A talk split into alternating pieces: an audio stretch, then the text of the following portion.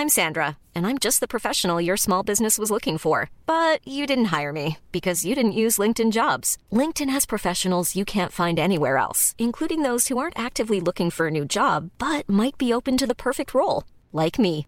In a given month, over 70% of LinkedIn users don't visit other leading job sites. So if you're not looking on LinkedIn, you'll miss out on great candidates like Sandra. Start hiring professionals like a professional. Post your free job on linkedin.com/people today.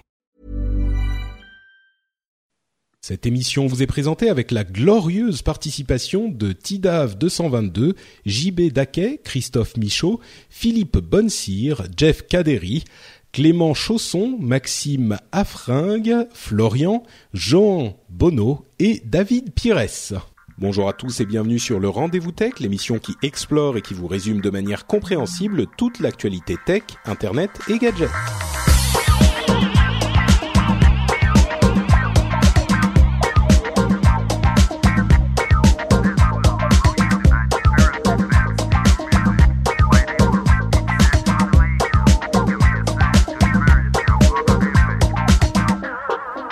Bonjour à tous et bienvenue dans cet épisode numéro 143 du Rendez-vous Tech. J'avais presque oublié dans quelle, dans quelle émission on est, tellement cette émission va être particulière et à mon avis intéressante. Je suis Patrick Béja et je vous présente donc le Rendez-vous Tech qui est l'émission, le podcast bimensuel où on parle technologie, internet et gadgets. On vous fait un résumé de tout ce qui s'est passé dans les deux dernières semaines de manière à ce que vous puissiez le consommer avec aisance lors de votre euh, jogging ou pendant que vous faites la vaisselle ou ce genre de choses.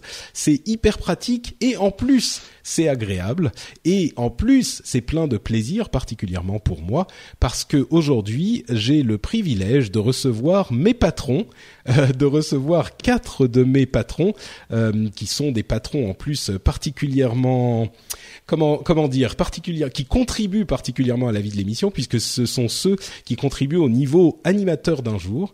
Euh, il y a tellement de monde dans les euh, rangs des animateurs d'un jour que maintenant j'ai décidé euh, puisque ça s'était bien passé avec euh, nos patriotes euh, précédents euh, qui avaient participé à la mission, j'ai décidé de d'essayer quelque chose d'encore plus intéressant, c'est-à-dire que j'ai quatre patriotes avec moi aujourd'hui. Comment allez-vous, messieurs, tous ensemble? Ça Très va bien, très, très bien. Ça va très bien toi? Bah écoutez, moi ça va très très bien aussi. Je suis très heureux de vous recevoir Euh, et d'autant plus que on a un, un, un sujet principal qui est parfaitement adapté à toutes vos personnalités, euh, puisque on va principalement parler de l'annonce de Windows 9. Euh, de- euh, pardon, excusez-moi, c'est une erreur euh, Nine, tout à fait nine. Nine, nine, bien. Windows 9, ça commence bien. On va parler de Windows de Windows 10 puisque le prochain Windows ne sera pas Windows 9 mais bien Windows 10. On va vous en parler dans quelques minutes. On va vous parler aussi euh, du directeur du FBI qui essaye de nous faire peur et de plein d'autres choses.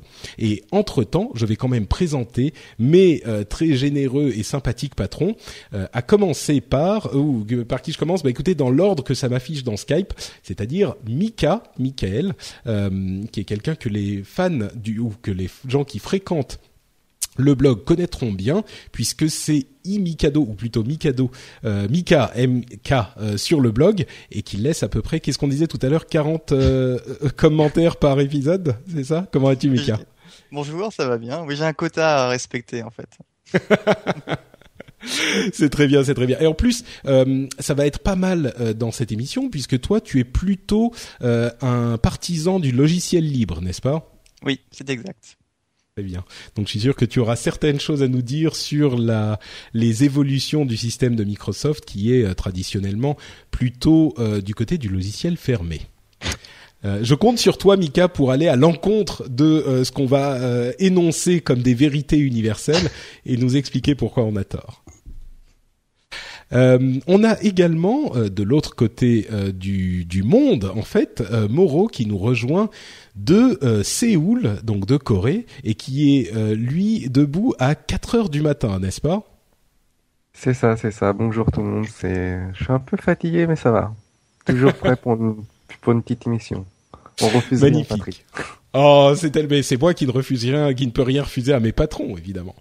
Euh, on, aura, on, peut-être qu'on te demandera un petit peu comment ça se passe de ce côté du du monde aussi, parce que euh, Microsoft est un petit peu omniprésent euh, en, en Europe et aux États-Unis. Euh, moi, je sais que quand j'étais au Japon, en tout cas, j'ai vécu au Japon quelques années, ils étaient présents aussi, mais peut-être pas autant qu'on aurait pu le penser. Bon, on évoquera peut-être la chose, la chose ensemble. C'est très spécial, mais ils sont assez présents.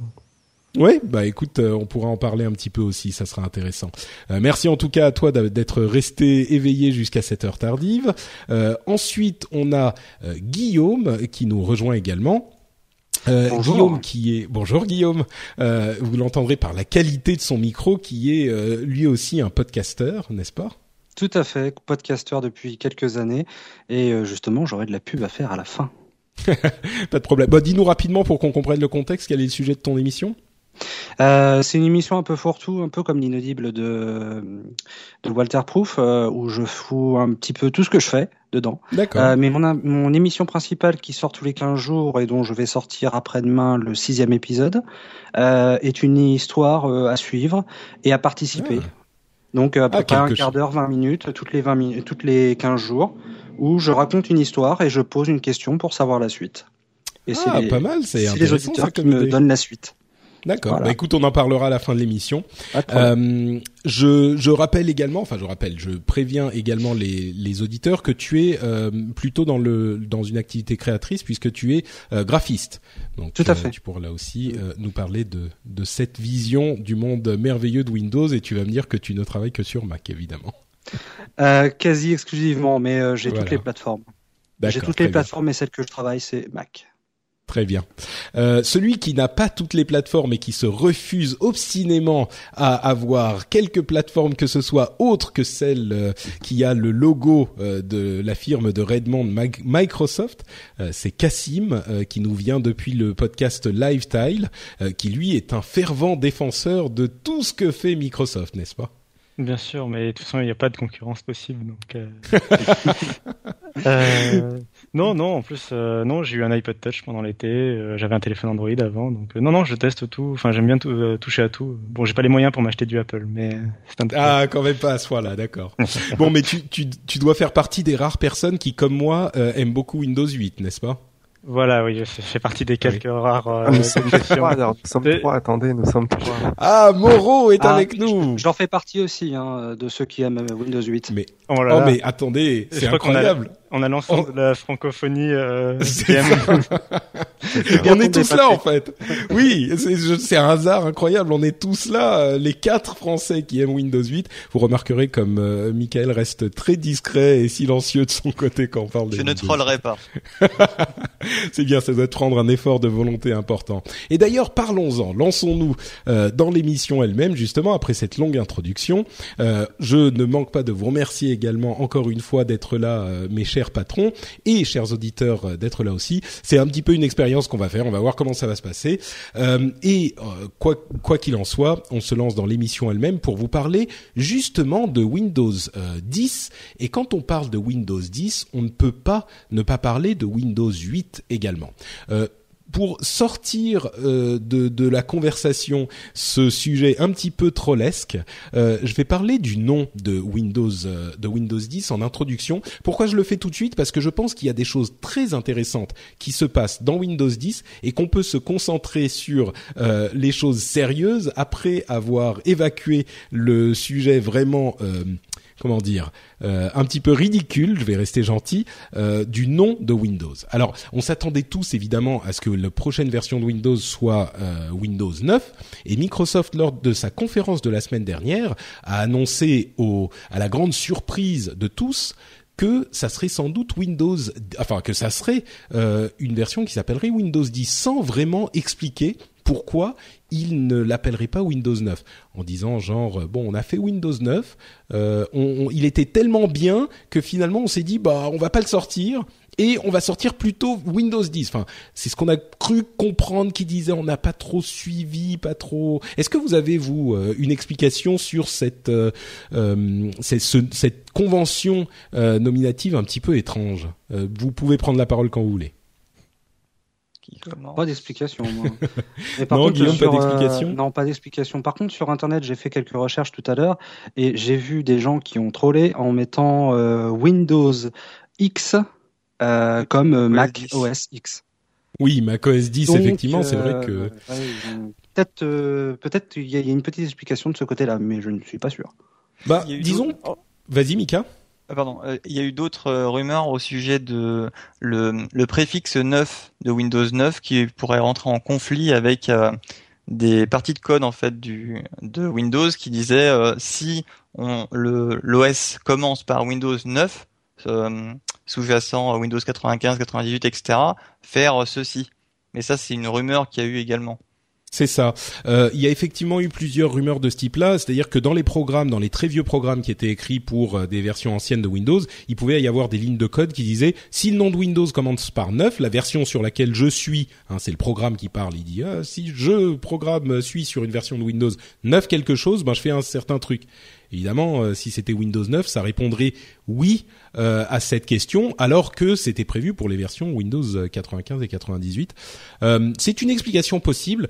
L'explication branding est moins bête qu'on pourrait le penser. Hein, cette version de Windows 10 pour être peut-être pas directement en concurrence avec OS 10, mais c'est vrai que le fait de dire bah c'est Windows 10, ça fait ça a un peu plus de peps que Windows 9 je sais pas, 9, ça fait un petit peu bancal. un peu pour un peu pour effacer le tableau et repartir à zéro également. Hmm. Et pour sûr qu'il y a eu beaucoup de détracteurs. C'est vrai, 8, 8 était vraiment, vraiment pas, a pas eu beaucoup de succès, euh, c'est le moins qu'on puisse dire. Tu, Michael, oui? Oui, je disais pourquoi pas Windows One comme OneDrive, Xbox One. Ça aurait été possible aussi, oui, c'est sûr. La raison et en plus, ils, auraient pu accrocher la guideline qui était de dire euh, un OS pour les contrôler tous en disant Windows One, One for Us, One for All. Oui, non, non, c'est vrai, ça aurait pu être cohérent. Je suis sûr que c'était sur la, la, la table quand ils sont arrivés à la liste finale des noms qu'ils allaient choisir. Euh, Cassim, t'avais avais une autre explication? Pour le Windows One, la raison officielle, c'est euh, que c'était le, ils l'ont déjà fait en fait. Enfin, le premier Windows, bah, c'était Windows 1 quoi. Oui, euh, c'est sûr. C'était 1.0. Ouais. Oui, oui, oui, c'est vrai. Euh, c'est comme ça qu'ils l'ont expliqué en tout cas. Mais après, sinon, euh, bah, c'était plutôt, je pense que c'est bah, évidemment pour marquer le coup. Euh, puis c'était une, mm. c'était l'élément qui était pas en rumeur. Enfin, il y avait eu tout, euh, tout et n'importe quoi comme non suggéré. Donc euh, là, tout le monde est surpris. C'était le seul qui était. Voilà, c'était le seul auquel personne n'avait pensé. et donc Microsoft y a pensé. Ouais. C'est vrai. Et, et après, c'était peut-être aussi pour euh, faire penser aux gens qui sont sous Windows 7 que, oh mon dieu, j'ai plusieurs versions de retard et euh, il est peut-être mm. temps que je change, etc. C'est pas faux. Bah effectivement, le gros problème qu'il y avait avec Windows 8 euh, et comme on l'évoquait tout à l'heure, c'est que c'était une version de Windows qui n'a pas du tout euh, eu le succès qu'elle euh, aurait dû avoir. On en est encore à quelque chose comme 12% de d'installation sur les parcs de PC, alors que Windows 7 est à 50% et même Windows XP rivalise avec Windows 8 en quantité d'installation, en nombre d'installations. Donc c'est vraiment, c'était vraiment un gros problème Windows 8 et il devait s'en départir euh, autant que possible. Sans doute que cette euh, version, ce nom, qui finalement est un, une marque plus qu'autre chose. Le fait que ce soit 9 ou 10, peu importe, ce qui est important, c'est le l'image que ça projette. Et Windows 10 projette une image un petit peu plus forte que Windows 9. Euh, après, je pense qu'on en reparlera après, mais c'est aussi peut-être parce que ce sera peut-être la dernière version de Windows telle qu'on la connaît. Enfin, la dernière version majeure, euh, d'après ce qui se dit. Effectivement, euh, il y a cette euh, cette idée selon laquelle la version 10, bah après ils vont pas faire une version 11 12 mais ils passeraient à une convention un petit peu comme OS 10 qui serait pour du côté du Macintosh des versions mises à jour de Windows 10. Et d'ailleurs, c'est pardon, vas-y. Non non, c'est c'est ça. Oui, c'est ça. Et d'ailleurs, c'est c'est tout à fait possible parce que il y a effectivement une sorte d'unification très intéressante dans Windows 10 euh, qui pourrait, s'ils réussissent leur pari, euh, convenir à, enfin, devenir la version ultime de Windows.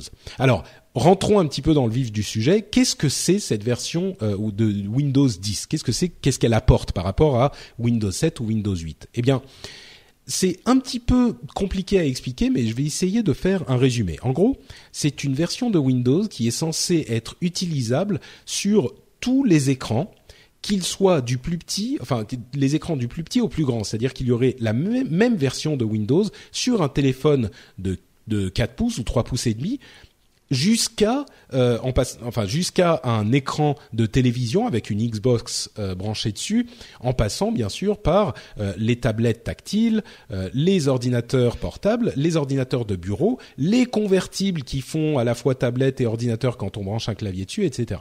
Et comment est-ce qu'ils veulent réussir ce pari qui est quand même extrêmement ambitieux, c'est ils, ils, veulent ce qu'ils veulent faire, c'est faire une sorte de d'OS protéiforme qui adapterait son interface, son interface graphique à la, euh, la, la, machine que vous êtes en train d'utiliser. C'est-à-dire que si vous utilisez un ordinateur classique avec clavier souris, vous aurez une version de Windows qui est un peu plus proche de euh, Windows 7 avec un menu démarrer qui intégrera des euh, tiles euh, de Windows 8 de l'interface moderne de Windows 8 mais dans le menu démarrer avec cette principalement l'interface bureau qu'on connaît tous dans Windows 7 depuis longtemps et qu'on utilise beaucoup dans Windows 8 aussi avec des applications de de l'interface moderne euh, qui pourront s'ouvrir de manière fenêtrée, euh, comme on en avait entendu parler auparavant. Si on est sur une tablette, par contre, c'est l'interface touch qui prend le devant, et donc la partie euh, Windows 8 touch avec les grosses, les gros boutons, les interfaces adaptées au, au tactile, qui, qui viendraient remplacer entièrement l'interface bureau classique. Euh, et pour les machines qui passeraient de l'un à l'autre, c'est-à-dire des machines qui seraient euh, qu'on pourrait décrocher de leur clavier par exemple, quand le clavier est branché, eh bien il y aurait l'interface classique bureau avec clavier souris. Et si on débranche le clavier, si on la prend en version tablette, euh, l'interface proposerait de passer en mode euh, tactile et donc de passer à l'interface moderne. Et donc ces deux interfaces ne seraient plus en conflit en existant en même temps euh, sur les mêmes machines, mais on passerait de l'une à l'autre pour avoir l'interface la plus adaptée à la situation dans laquelle on est en ce moment. En plus de ça, on aurait également des euh, programmes qui seraient doublés en version tactile et en version classique et qui euh, seraient unis, c'est-à-dire qu'on n'aurait pas un Internet Explorer pour le bureau et un autre Internet Explorer pour le, euh, la version tactile avec des onglets différents, etc., etc. Mais le même programme qui passerait en interface tactile euh, de l'interface tactile à l'interface clavier souris et inversement quand c'est nécessaire. Alors euh, ça serait le cas bien sûr pour les machines qui peuvent faire plusieurs de ces euh, utilisations, mais ça serait aussi intéressant si on a plusieurs machines différentes qui pourraient du coup communiquer facilement et pour les développeurs, ça serait beaucoup plus simple à développer pour tout cet ensemble de euh, j'en entends un qui se marre pour tout cet ensemble de euh, machines différentes puisque le cœur de, du programme serait le même, il suffirait ensuite de développer des parties interfaces différentes. Et donc, je résume, cette interface qui s'appelle euh, Continuum, qui est à mettre en relation avec Continuity sur Apple, qui est une approche un petit peu différente, mais là c'est Continuum, qui ferait donc un OS qui s'adapte à vos besoins plutôt que un OS euh, comme Windows 8 qui vous impose toutes les métaphores euh, d'interface utilisateur en même temps. Bon, j'ai fini mon petit laïus. Euh, je vais me retourner vers le spécialiste de l'assistance de Microsoft. Cassim, est-ce que toi c'est quelque chose qui t'a convaincu cette cette annonce de Windows 10 si tu me dis non, euh, je vais être déçu quand même. Mais... non, pas du tout. Euh, alors, bah, ce qui m'a, enfin, ce qui m'a le plus convaincu là-dedans, bah, déjà, donc j'étais déjà utilisateur de Windows 8, donc euh, ça m'avait pas mhm. forcément dépaysé. Mais après, euh, bah, ce que je trouve le plus intéressant, c'est le fait que bah, le store était assez en retard, le Windows Store, et je pense que le fait que des applications puissent tourner en mode euh, fenêtré sur le PC de bureau, pourra peut-être intéresser les utilisateurs de PC de bureau et les pousser à utiliser des applications du store, euh, finalement comme euh, des utilisateurs de Mac euh, utilisent le Mac Store, le Mac App Store. Oui. Mhm. et donc, bah, ça pourrait pousser les développeurs à, développer et plus d'applications.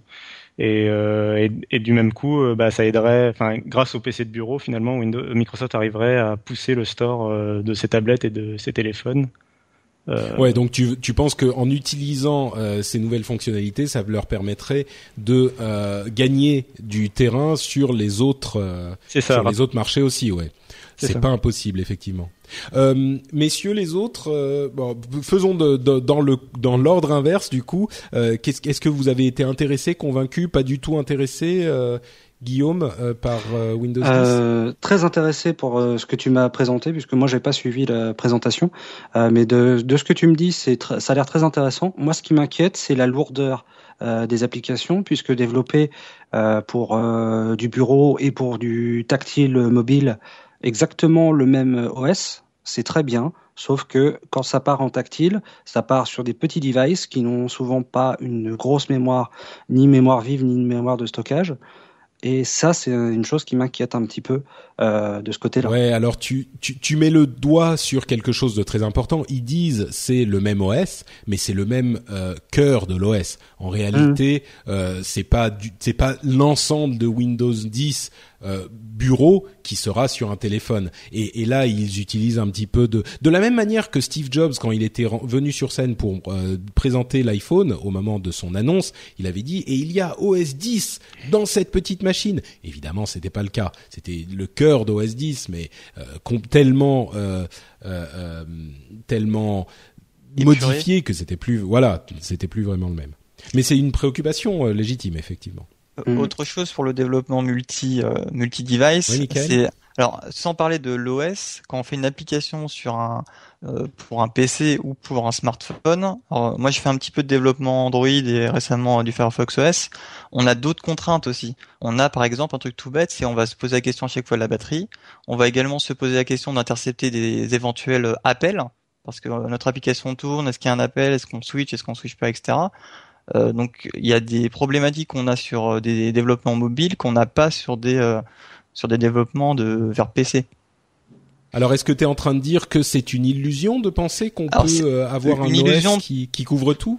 Alors, peut-être pas que l'OS gère, ça je ne dis pas, mais je veux dire qu'il faut pas euh, se la jouer à, à l'Apple en disant ça va être magie, vous allez développer une fois et vous allez hmm. fournir sur toutes les plateformes oui, ça sera plus simple, je, suis d'accord, mais il faudra quand même penser que non, euh, si je fais un Facebook par exemple tout bêtement euh, vers euh, PC, j'aurai des modifications, des hacks à faire spécifiques pour euh, pour la même version pour mobile, notamment le, la gestion d'orientation d'écran par exemple, qu'on n'a pas sur sûr. PC.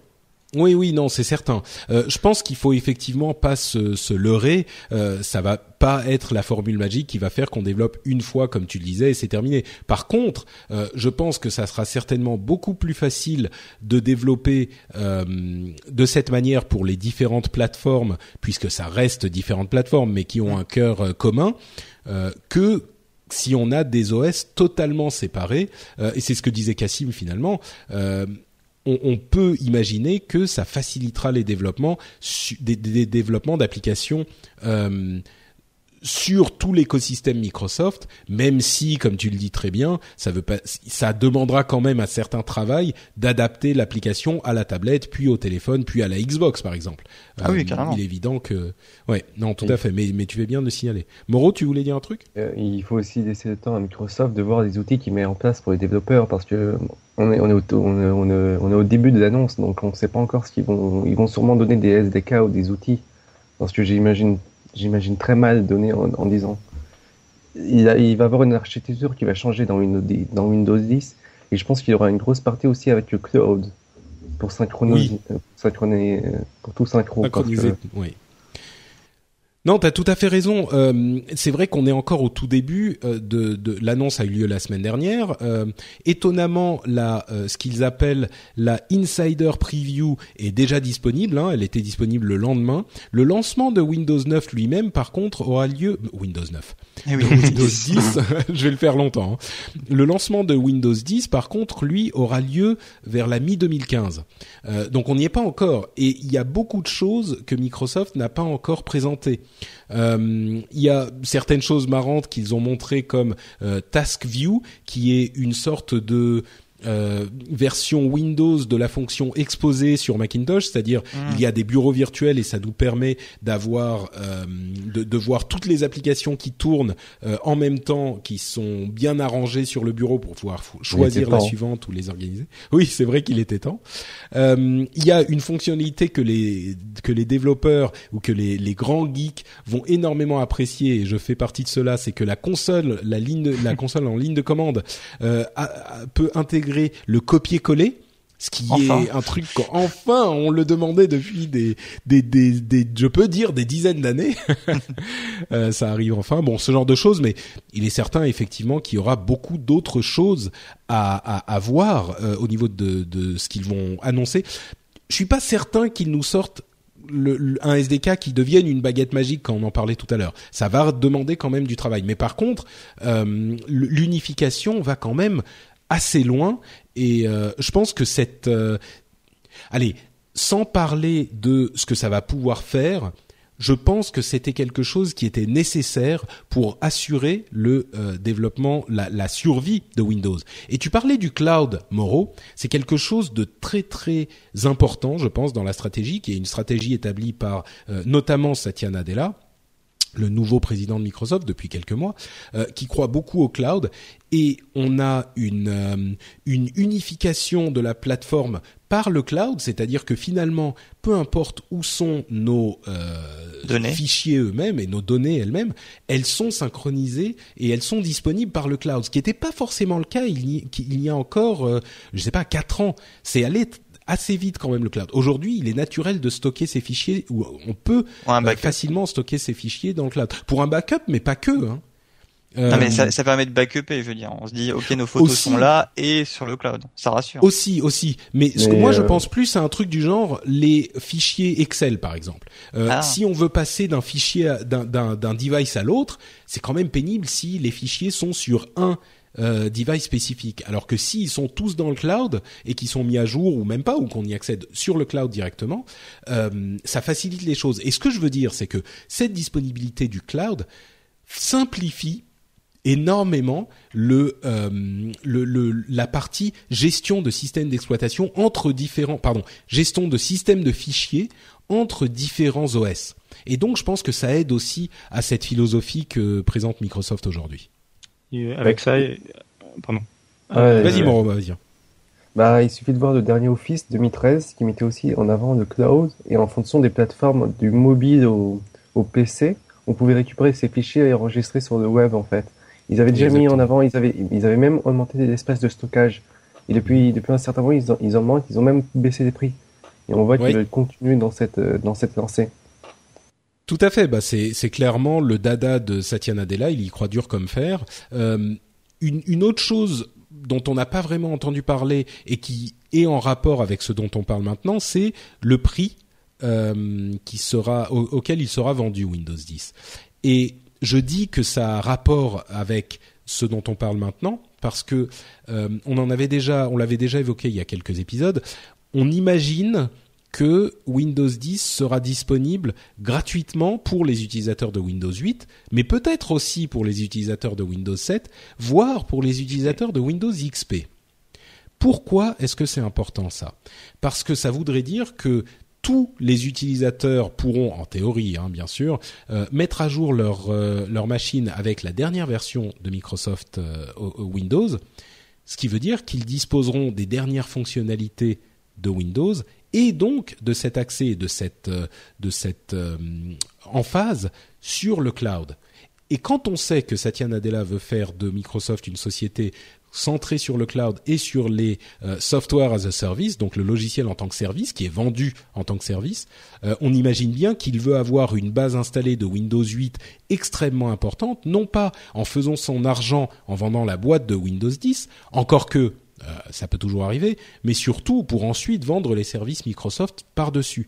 Donc il faut que tout le monde ait la dernière version de Windows, de Windows 10. Et enfin, la chose euh, extrêmement importante, c'est qu'ils ont beaucoup insisté sur le fait que pour Windows 10, on n'a pas besoin d'apprendre quelque chose de, de nouveau par rapport à Windows 7. Et ce qui est très important avec Windows 7, c'est qu'il est très présent en entreprise. Et le cœur de Microsoft, c'est l'entreprise. Le cœur de Windows et d'Office, c'est l'entreprise. Et donc, euh, ça veut dire que ils ont essayé de rassurer les clients euh, professionnels en leur disant vous savez utiliser Windows 7, vous avez boudé Windows 8 parce que c'était différent et un petit peu effrayant. Hein, vous n'étiez pas comme Cassim et moi et Guillaume et Moreau qui bravent l'aventure euh, de la nouveauté. Euh, eh bien, pas d'inquiétude, avec Windows 10, vous serez tranquille, ça sera un truc familier qui vous apportera des nouveautés et des bénéfices, mais en plus vous n'aurez pas besoin de tout apprendre et en plus c'est gratuit. Donc, on peut espérer que tout. Euh... Mais bon, c'est pas confirmé cette histoire de prix. Vous y croyez à Windows 10 gratuit, vous? Pour les gens qui ont déjà une version de Windows. Hein. Oui, moi j'y crois tout à fait. Mm. Moi j'y crois. Guillaume y croit. Cassim, moi, j'y crois, j'y crois à 100% parce que ça évite le fractionnement. Euh, actuellement, euh, le fractionnement entre toutes les versions de l'OS Windows est énorme. Oui, c'est ça. Et pour le développement, c'est une horreur. Exactement. Mais j'y crois, pour... j'y crois pour Windows 8, euh, ça c'est sûr. Euh, pour euh, après pour Windows 7, je pense aussi qu'on aura le dernier service pack, on aura accès à la mise à jour gratuitement. Pour mm. XP, je suis moins sûr, mais je pense qu'ils vont refaire les offres comme ils avaient fait au début de Windows 8, au début de Windows 7, ou pour 15 euros, 20 euros, on peut. Ouais. On peut mettre ouais, le euh, le grade payant, mais vraiment pas cher pour ceux qui sont mm. vraiment trop anciens. Voilà. C'est vrai. Euh, parce que le problème, c'est que s'ils disent que c'est gratuit, ça veut dire que Windows est gratuit à vie après. Enfin, ils peuvent, ça va être difficile de justifier un Windows 11, par exemple, payant si jamais un Windows 11 sort un bah, si c'est la dernière version de Windows, comme tu le disais toi-même tout à l'heure, avec ensuite seulement des mises à jour, comme le fait aujourd'hui aujourd'hui euh, Apple, euh, avec les, les, mises à jour maintenant sont gratuites hein, de, de, de leurs OS. C'est pas même. Euh, ouais, c'est pas le même business. Pas le même modèle. Ouais, exact. C'est sûr, mais euh, alors là où Microsoft, enfin là où Apple fait son argent sur le matériel qu'il vous vend, euh, c'est là qu'on refait référence à la politique ou à la stratégie de Satya Nadella qui est le cloud et le software as a service. Lui et Microsoft se feraient leur argent ensuite sur les euh, sur les, les, services et les logiciels et les abonnements qu'ils vous vendent. Il y aurait quand même me paraît gagner. Bah on sait pas. Le problème c'est que si aujourd'hui les gens peuvent avoir de tous les côtés des mises à jour gratuites, euh, peu importe pour eux, parce que Google fait son argent avec la pub, donc leurs leurs leurs systèmes sont gratuits. Euh, Apple fait son argent avec le matériel, donc évidemment vous rachetez du matériel tous les X temps, donc ils se font encore de l'argent. Mais le logiciel ensuite, les OS, eux sont gratuits. Bah, Microsoft se retrouve coincé au milieu de tout ça euh, et ils ont pas vraiment le choix. Moi je me demande si c'est pas quelque chose. Bon, on spécule, on spécule. Euh, ils ont pas annoncé les prix encore. Ça se trouve on se trompe complètement. C'est quand même euh, une manne et un. Pardon. Et les PC actuellement vendus en OEM. Bon, je parlerai pas ici de la, la, la vente forcée tout ça, mais c'est quand même une grosse un, un, revenu régulier pour eux et ça leur ça leur confère une assise financière sans pareil. Alors c'est intéressant que tu dises ça, Michael, parce que justement, tu mets les pieds en plein dans le plat du dilemme de l'innovateur. C'est-à-dire qu'on est, on a souvent parlé de cette situation où les innovateurs arrivent dans un marché où les anciens euh, maîtres du marché ont une situation confortable dont ils ne réussissent pas à sortir justement parce qu'elle est confortable. Alors Microsoft effectivement pourrait se dire ah mais oui on, gagne trop d'argent. Quand je dis confortable c'est financièrement. Hein. C'est-à-dire que Microsoft se dirait on gagne beaucoup d'argent avec les, boîtes qu'on vend de Windows. Donc on veut protéger ce modèle d'affaires. On va pas, euh, va pas le mettre en danger ou on va pas trop le bousculer, euh, même si les choses sont en train de changer. Et on laisse passer le changement comme ça et on se retrouve un, deux, trois, quatre, cinq ans plus tard. Euh, au, fond du trou, justement parce qu'on n'a pas pu s'adapter aux réalités d'un monde qui avait été transformé par l'arrivée de nouveaux qui eux n'ont pas ce poids. Et on est dans l'informatique dans une situation un petit peu comme celle-là aujourd'hui, un petit peu euh, avec l'avènement de euh, la mobilité bien sûr, mais aussi tous ces acteurs qui peuvent proposer des mises à jour logicielles gratuites. T'as pas l'air, t'as pas l'air d'accord, Michael. Euh, non, mais ce que je veux dire par là, c'est que autant sur les smartphones, Microsoft avait donc eu la position dominante. Ils avaient, je, sais, sais plus comment s'appelait Microsoft Mobile à l'époque. je sais plus c'est quoi le nom. Bah, Windows Mobile à Windows Mobile tout simplement. Donc avant l'arrivée de d'Apple qui a justement un petit peu bouleversé euh, le marché des smartphones avec les euh, avec son iPhone, euh, ils avaient donc une assise certes, mais comme euh, quand, dire, quand, quand Android, parce que c'est surtout Android en fait qui a fait, euh, qui, a, qui a bougé, enfin qui a poussé Microsoft à se renouveler, à proposer un autre OS hmm, qui était gratuit à l'époque. Je, je pourrais discuter de la chose, mais vas-y, continue. non, mais ce que je dirais pas, c'est que sur mobile, il y avait possibilité pour un nouvel entrant de venir faire une, sa place, alors que sur PC, actuellement, c'est impossible aujourd'hui d'avoir un concurrent réel pour Windows, puisque tant qu'il continuera à être vendu avec le PC, regardez Windows 8 il a bah, pas oui été et non, hein, oui et, non. pourtant il s'est vendu beaucoup. oui et non parce que les gens. Oui, mais les gens, tu sais, les gens sont en train de. Bah très bien, mais les gens sont en train aussi de d'amener leur propre device. On connaît bien le Bring Your Own Device. Ça commence avec les mobiles. Euh, il n'est pas du tout certain que les gens se mettent euh, pas à, à, commencer à utiliser des euh, appareils sous euh, macOS bien sûr, mais peut-être même sous euh, Chrome OS par exemple. Euh, qui a pas une part de marché énorme, mais euh, qui commence à arriver un petit peu. Et puis surtout les tablettes et ce genre d'appareils qui, on ne sait pas de quoi l'avenir sera fait. Euh, ce que je veux dire, c'est que oui, aujourd'hui, l'assise de Microsoft est toujours très confortable, mais ils sont pas sur la pente ascendante. Donc, il vaut peut-être mieux qu'ils fassent quelque chose maintenant, plutôt qu'ils n'attendent qu'il ne soit trop tard. Un des plus gros concurrents de Windows 8, en plus, surtout, c'était Windows 7. En plus, en plus, c'est pas faux le fait que les gens changent pas euh, forcément.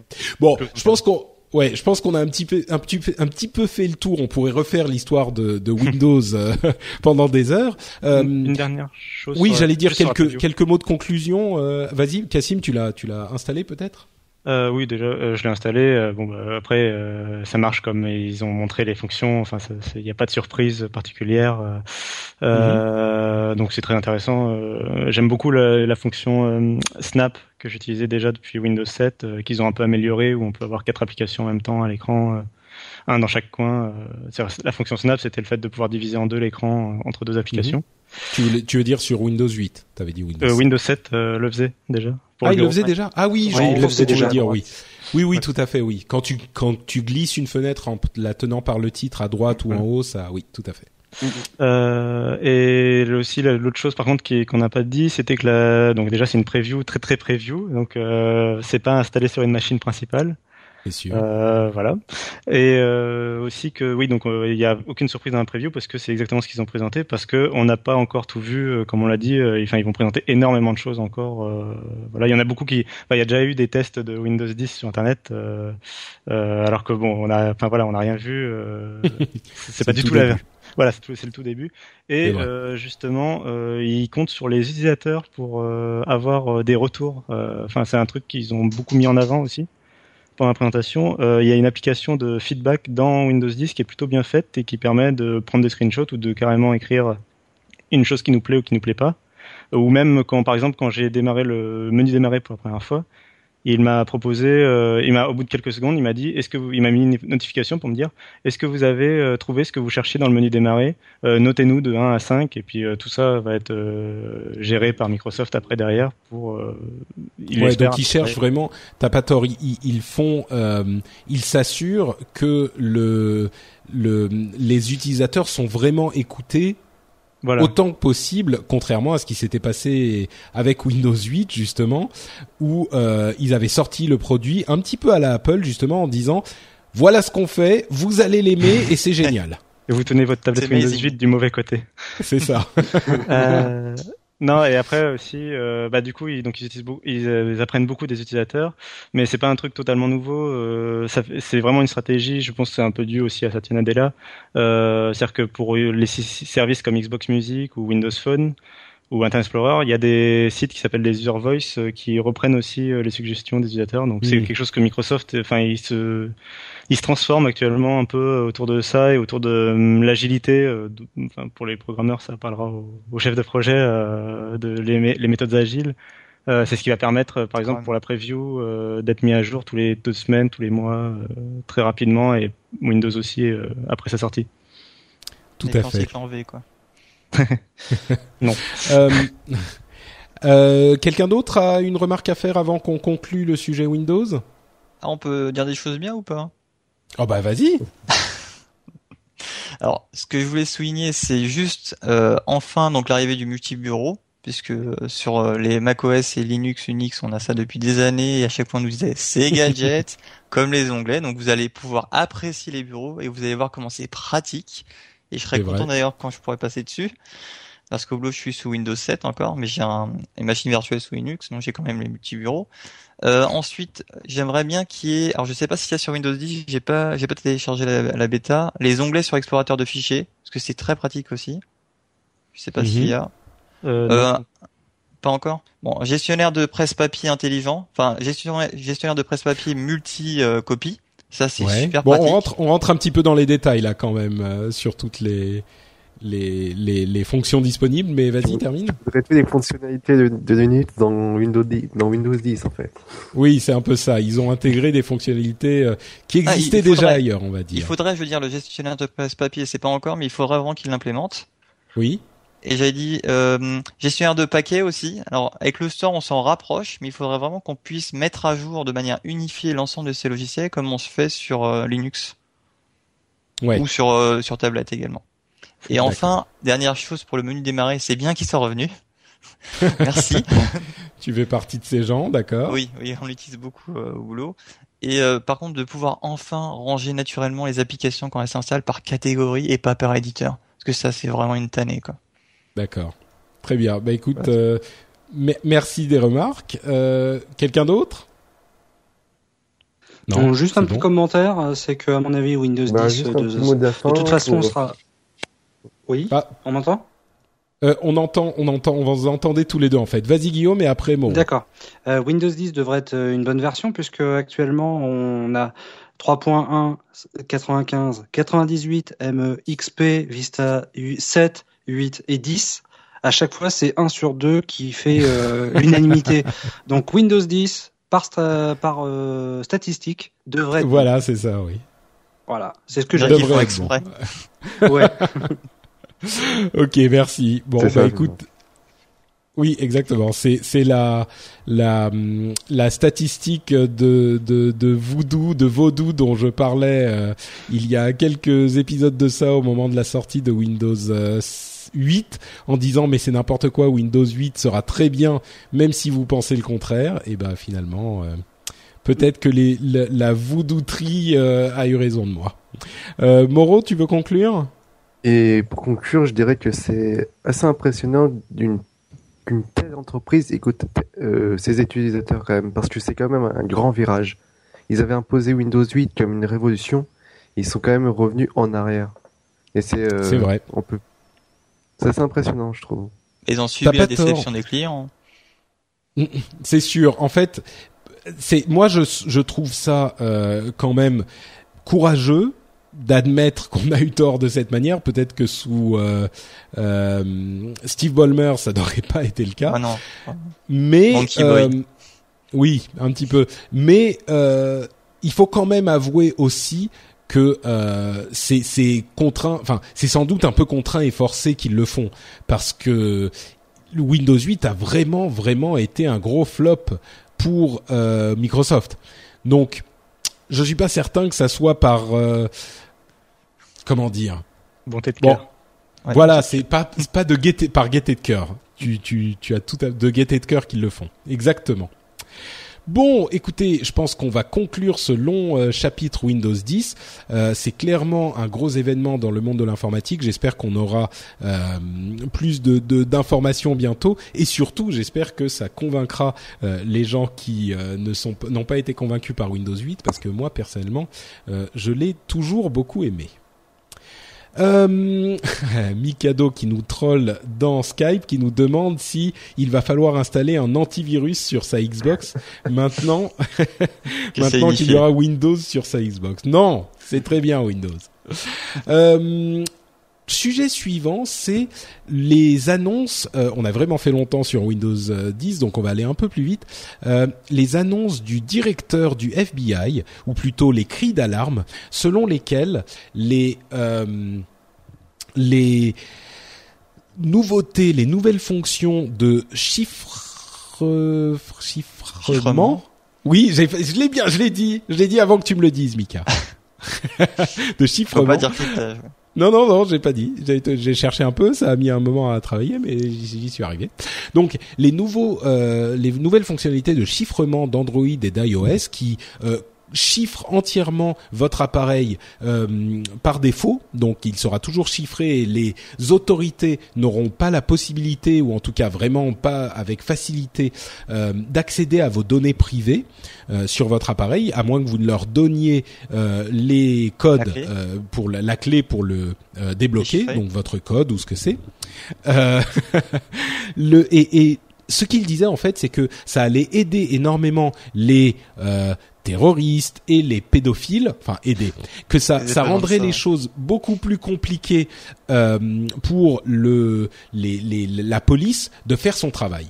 Et le truc, c'est que effectivement, quand on regarde la chose de manière un petit peu euh, euh, euh extérieure, on se dit c'est c'est c'est c'est pas faux si la police ne peut pas accéder aux données qui sont sur un téléphone euh, quand ils attrapent un suspect, par exemple, euh, ça peut poser des problèmes pour les enquêtes de police. Et il a dit notamment une chose euh, intéressante, c'est qu'il a donné un exemple d'un cas de police où la police a réussi à retrouver un enfant qui avait été enlevé justement euh, grâce à son travail qui, selon lui, impliquait les téléphones mobiles, etc., etc. Et encore une fois, imaginez comme c'est le jeu auquel il, est en train de jouer. Hein. Il veut faire euh, vous faire peur avec les euh, pédophiles qui vont enlever vos enfants. Alors le truc, c'est que ça a beau être un, un, une image un petit peu classique, il n'empêche que ça fait peur pour une raison, c'est que ça pourrait arriver. Imaginez un pédophile qui a enlevé un enfant, on ne sait pas où il est, on attrape le pédophile, on veut regarder les informations sur son téléphone, on ne peut pas parce qu'il est euh, entièrement euh, chiffré. Et il est bloqué, on ne peut pas y accéder. Et tant qu'il ne nous euh, donne pas la clé, eh ben on ne peut pas le déchiffrer. Et il a donné donc cet exemple euh, d'un, cas pour lequel c'était arrivé. Le problème, c'est que quand on y regarde d'un tout petit peu plus près, on se rend compte que, euh, d'une part, le cas dont il a donné l'exemple euh, avait réussi, avait été résolu, non pas parce que les policiers avaient réussi à, trouver des informations sur le téléphone lui-même, mais avaient fait un travail de police classique où ils avaient euh, suivi l'appareil avec les données euh, des, des, tours euh, cellulaires, etc., etc. Ils avaient fait un travail de police classique qui serait tout à fait possible aujourd'hui, même si les données étaient chiffrées. donc c'était le fait de regarder les SMS, ce genre de choses. Et d'autre part, euh, c'est un petit peu difficile, même si on imagine les cas où euh, ils auraient raison. C'est vraiment difficile aujourd'hui de euh, compatir avec leur leur leur requête parce que c'est vraiment à cause d'eux qu'on a été poussé dans cette direction. Donc à cause de, pas le FBI directement, mais la NSA et ces, tous ces scandales sur les écoutes et l'espionnage euh, de nos données qui sont euh, arrivés grâce euh, à, à, Snowden depuis un an et demi, deux ans. Donc si aujourd'hui nous disent, les services de police nous disent, non, non, mais vous inquiétez pas, on a besoin d'une clé euh, générale qui nous permet de rentrer dans toutes les maisons de votre ville. Et on leur dit, bah, à la limite, on aurait pu vous faire confiance. Parce que évidemment, l'image là, c'est que votre téléphone est votre maison et ils veulent la clé pour entrer partout, et que vous n'avez plus le droit finalement de fermer votre porte à clé. Donc, même si on, aurait pu se dire il y a quelques années ou même après le 11 septembre, se dire bon, il faut qu'on fasse des sacrifices à notre liberté, etc. Ce, ce euh, discours classique même si on aurait pu à la limite se dire ça à l'époque, aujourd'hui, après les scandales de la NSA, on leur dit bah non, désolé, là, euh, on, ne peut plus vous faire confiance, et c'est de votre faute. Donc, bon, euh, J'imagine, euh, Michael, que toi tu es euh, révolté par ce genre de. alors, de, révolté, peut-être pas, peut-être pas autant, mais alors un, euh, on peut chiffrer sans avoir besoin qu'Android le fasse nativement euh, à l'installation Windows Phone ou n'importe qui. On peut actuellement chiffrer nos PC depuis des années. Euh, au travail, on utilise une solution sur tous nos PC puisque je travaille dans un milieu financier, donc il faut prévoir qu'on puisse se faire piquer notre ordinateur portable et qu'on puisse pas récupérer des données sensibles. Non, t'as pas tort, mais ça, ça, change quand même les choses si c'est fait par défaut sur tous les appareils qui sont vendus. Ah, je suis d'accord que Madame Michu sera aura son smartphone chiffré, mais Madame Michu, c'est pas un pédophile, donc elle a pas besoin de cacher euh, ces, ces, informations, alors qu'un pédophile ou un terroriste pensera lui à investir dans une solution de chiffrage. Tu veux dire que ce genre de d'outils était déjà disponible ah pour les gens qui avaient euh, qui avaient des intentions euh, euh, malhonnêtes. Malhonnêtes, voilà, et que donc en fait, ce qu'il dit, le, ce fameux directeur du FBI, qui, qui il dit ah il faudrait faire ça pour pouvoir attraper les méchants. En fait, en réalité, dans les faits, ça ne servirait qu'à espionner dans la pratique les gens qui ne sont pas ces gens qui penseraient à le chiffrer, donc les gens normaux. Exactement. La différence, c'est pas également que Google et Apple, dans ces cas, euh, ne gardent pas la clé de chiffrement et par rapport à avant. Euh, c'est ça. C'est qu'il n'y a pas, il n'y a pas ce qu'on appelle une backdoor dans les nouveaux systèmes, dans iOS et sur Android. Il n'y a pas de backdoor, c'est-à-dire qu'il n'y a pas de euh, d'outils ou de système qui permet à Apple ou à Google de donner cette fameuse clé universelle euh, au, au service de police pour regarder ce qu'il y a sur vos appareils. Là, ils ne peuvent vraiment pas, honnêtement, ni Apple ni Google, euh, avoir accès à ces données-là, et ils ne peuvent pas les donner aux autorités. Et c'est de là que vient tout le problème. Par contre, euh, et moi je vais sortir ma carte, euh, la carte parano. Euh, On avait, enfin, quand il y avait eu les affaires justement, les révélations à propos de Prism, euh, on savait, enfin, dans les révélations, il y avait le fait que les sociétés n'avaient pas le droit de communiquer sur des choses. et donc dans ce cas-là, est-ce que par exemple, ces nouveaux systèmes pourraient quand même avoir une backdoor et euh, en fait il communiquerait sur le fait qu'il n'y en ait pas alors qu'il y en a une. Et le FBI dirait oh là là c'est pas bien parce que vous en avez pas mis cette fois. Oui. Bon c'est un petit peu parano effectivement. C'est un petit peu parano effectivement. Euh, ce à quoi tu fais référence c'est cette obligation euh, ce gag order donc cet ordre de, de, de mutisme en fait euh, qui était fait aux sociétés qui communiquaient la clé universelle euh, aux autorités. Et donc les autorités leur disaient et en plus vous n'avez pas le droit d'en parler donc euh, c'était complètement camouflé toute cette histoire. Le truc c'est qu'aujourd'hui, si ils disent euh, nous n'avons même pas la clé et nous avons fait les choses de manière à ce que nous ne puissions pas avoir la clé, euh, les, les, les, experts de la sécurité connaissent très bien ce type de système et effectivement, il est tout à fait possible que euh, de, créer ce type de système et euh, en l'occurrence, ils n'auraient même pas besoin de le dire Apple et Google si c'était si c'était pas le cas et en plus, on peut euh, vérifier à terme hein, bien sûr pas tout de suite mais on peut vérifier ce genre de choses aussi. Donc il est dans cette configuration, on peut faire confiance sur ce qu'ils disent, hein, sur le fait que ça soit vrai à Apple et Google. Donc effectivement, les autorités n'auront plus accès à ces appareils, aux, données de ces appareils. Euh, je sais qu'en Corée, euh, il y a un registre national de tous les habitants, enfin, de tous les citoyens euh, et tous les habitants de Corée pour accéder à tous les sites web. En fait, ils sont traqués par l'État, n'est-ce pas? Donc c'est une situation très différente. C'est une situation assez spéciale en fait pour s'inscrire sur un site web hébergé. Il faut bien, il faut bien préciser qu'il soit hébergé dans le pays parce que mhm. maintenant tu vois de plus en plus de sites web hébergés à l'extérieur qui n'utilisent pas de plateforme comme Naver ou Dome parce qu'on passe beaucoup pour Naver et Dome, c'est des, des, espèces de Google coréen en fait. Oui. Il faut avoir euh, l'idée coréenne en fait pour s'enregistrer sur des sites ou sur des jeux ou sur, euh, sur toutes les applications en fait du pays. Ouais, l'idée, tu veux dire un, un, un chiffre, enfin une. Euh, ID. Une ID, oui, c'est ça. Donc une identité coréenne spécifique et les, tous les sites en question euh, connaissent l'identité des gens qui viennent sur le site. C'est assez surprenant. D'ici, nous, on est. Ouais. Ouais, ouais, c'est d'ici que nous. on voit de plus en plus de, de développement de sites qui qui me placent sur serveur à Hong Kong ou au Japon hmm. pour éviter euh, ce contrôle en fait.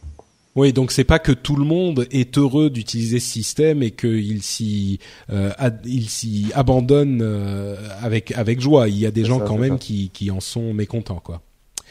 D'accord. Bon, un petit mot de conclusion pour, sur ces couleuvres qu'essayent de nous faire avaler les gens du, du FBI et, euh, et d'autres services américains? J'ai un peu peur moi du côté multipass qu'il réclamait puisqu'on se dit toujours oui c'est demandé pour une bonne raison la pédophilie le terrorisme etc mais si le FBI la police etc a, aurait une clé unique qui permettrait de déchiffrer n'importe quelle clé de cryptage on peut se demander oui mais un policier ça peut se corrompre une clé ça peut se voler et donc dans ce cas-là une idée d'une clé universelle comme à votre facteur qui est une bonne idée en soi pourrait tomber dans de mauvaises mains et on pourrait se retrouver avec des dégâts beaucoup plus importants que les, que les risques qu'on souhaitait euh, éviter. C'est même, euh, je pousserais même le raisonnement encore plus loin que toi, Mika. Je dirais que euh, ce type de backdoor, hein, c'est comme ça que ça s'appelle, les, les outils qui permettent de rentrer par derrière en fait euh, dans les dans les systèmes informatiques, non seulement ils sont dangereux parce qu'ils peuvent être, euh, euh, les, services de police peuvent en abuser et euh, bah il peut toujours, on sait comment ça se passe, il peut y avoir quelqu'un qui fait une demande pour, enfin depuis les écoutes de l'Élysée, depuis même bien avant, on sait que ce type de système on peut en abuser, mais même encore plus loin, à partir du moment où ce type de backdoor existe, on peut tout à fait imaginer que d'autres personnes s'en servent. Et c'est pour ça que la sécurité en informatique est tellement importante et qu'elle soit ouverte et, disponible, enfin et euh, euh, faite ouvertement et au vu et au su de tous, parce que si il y a une chose cachée comme ça, on peut tout à fait imaginer que euh, des, des malfaiteurs puissent l'utiliser aussi. Quand je dis des malfaiteurs, je pense par exemple au service d'espionnage d'un autre pays ou ce genre de choses. On ne peut pas. Hiring for your small business? If you're not looking for professionals on LinkedIn, you're looking in the wrong place. That's like looking for your car keys in a fish tank.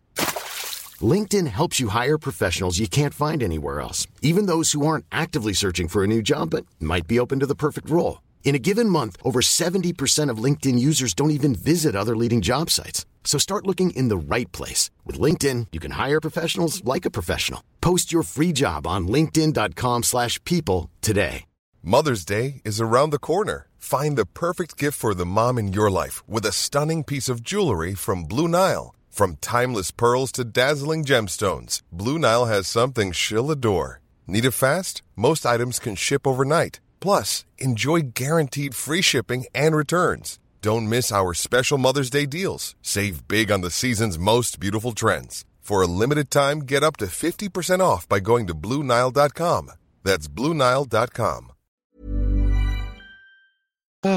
Garantir à 100% que la fameuse backdoor installée par le euh, constructeur ou par le développeur pour l'utilisation par les services de police classiques restera à usage exclusif de ces services. À partir du moment où elle est là, il n'est pas inimaginable que quelqu'un d'autre s'en serve. Sur, alors euh, évidemment, c'est un iPhone ici euh, qu'ils veulent, sur lequel ils veulent espionner, ou un Android par là spécifique, et ils peuvent y avoir accès. Donc, encore une fois, toute la logique veut que la, la on, enfin, veut que les déclarations grandiloquentes de James, euh, James Comey, qui est le directeur du FBI, euh, ne sont pas fondées ou en tout cas ne compensent pas les préoccupations qui sont euh, que nous avons aujourd'hui tous par rapport à notre vie privée. Mais à, la, base, c'est une bonne idée d'avoir ça, d'avoir un code unique pour pouvoir consulter en cas de doute des services de police. C'est une superbe idée. Mais le problème, c'est que c'est tellement dangereux mm. euh, y aura toujours des personnes pour râler contre. Et je fais partie de ces personnes. Euh, ayant travaillé trois ans dans la police nationale française, euh, je sais comment ça se passe, ce genre de code euh, pour aller pour aller consulter les fichiers, différents fichiers nationaux. Euh, c'est un peu ça, ouais. Donc euh, moi, c'est un peu par... pardon, on n'a pas on n'a pas entendu. Euh... Un post-it au dos du clavier. Oui. Ouais, c'est mm. c'est un peu ça. Genre euh, moi, je, je n'avais pas le grade suffisant pour aller consulter les fichiers des nationales des véhicules volés. Euh, ben, je demandais le code à quelqu'un d'autre, à un de mes mm. collègues. Alors que ça ne se fait pas du tout. Alors si à l'échelle d'un commissariat, oui, en théorie, c'est interdit, tu veux dire. Voilà. Si à l'échelle d'un commissariat, ça se fait comme ça, pourquoi ça ne se passerait pas au niveau national euh, pour des enquêtes de police euh, beaucoup plus hmm. structurées Ça se passerait pas, ça serait pas, ça se passerait pas de même. On n'a aucune garantie et c'est ça le problème. Oui. Tant qu'il n'y a pas de garantie, on donne pas la clé. Mais moi, bah, je, trouve, ça normal. C'est c'est c'est assez. Euh, l'image que j'avais, c'est un très une très bonne explication que, que tu donnes, Guillaume. Mais l'image qui me marque, moi, encore une fois, si on veut essayer de simplifier les choses, les choses, c'est cette image de la clé universelle qui peut ouvrir toutes les portes de tous vos appartements. Euh, mmh. Et c'est ça qui, pour moi, est la chose la plus, euh, euh, l'image la plus marquante.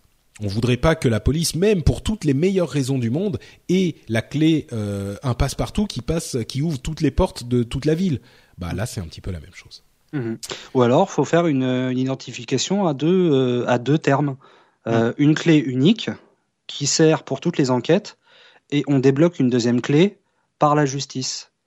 Et là, il y a oui, mais non, mais à ce moment, autant faire euh, que toutes les clés soient débloquées par la justice. Mais là, on retombe dans le même problème. Euh, est-ce que effectivement les procédures seront suivies euh, systématiquement? Enfin, on a bien vu que, que et, et, il y a trois ans, je t'aurais dit Guillaume, oui, pourquoi pas suivre un modèle de ce genre-là. Le problème, c'est qu'on a vu aujourd'hui et on a été refroidi par les révélations d'Edward Snowden et on a bien vu que le, le, les autorités réussissent à contrevenir à la à l'esprit de ce type de euh, de, de, de garde-fou et même à aller non pas jusqu'à demander à euh, des des, euh, des, gouvernements, pardon, à des juges d'autoriser leurs demandes à des sociétés privées, mais vont encore plus loin et, font ces euh, gag orders, donc ces euh, ordres de mutisme qui empêche les sociétés de parler de quoi que ce soit. Et à la limite, pour des questions de terrorisme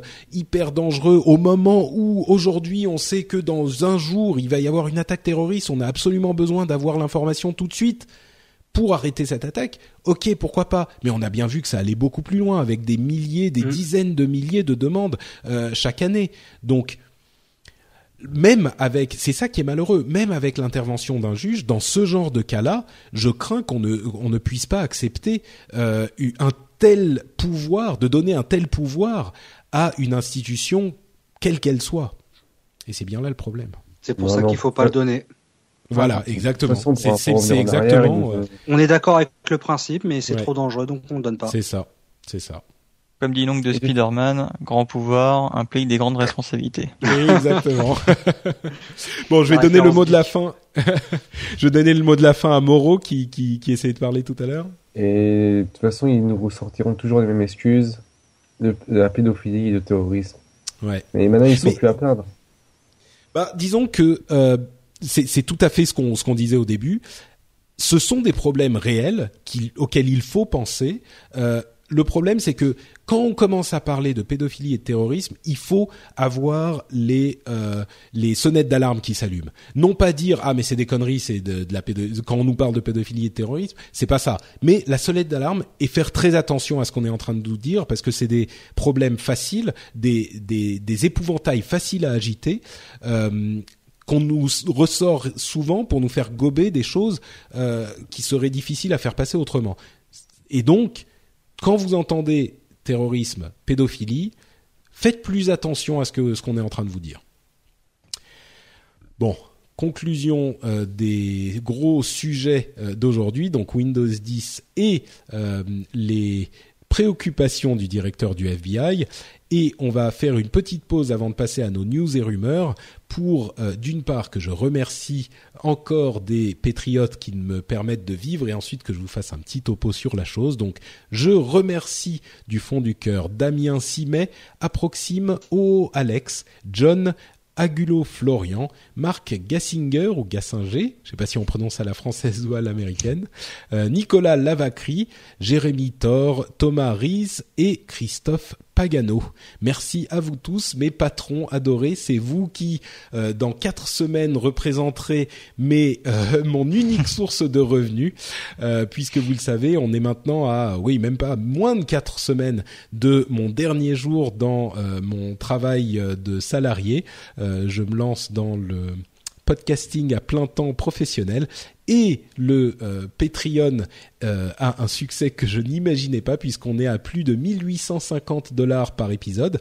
Euh, vous savez qu'on avait le premier palier de cette deuxième vie du, du Patreon qui, pour me permettre de vivre, le premier palier était à 1500 dollars. Là, voilà, les pâtes qui me permettent de manger des pâtes. Le deuxième palier qui est le financement stabilisé, donc un socle financier solide qui me permet de me lancer encore plus loin dans cette activité de créateur de contenu, de créateur de médias indépendants et de podcasts bien sûr, parce que je vais faire différentes choses.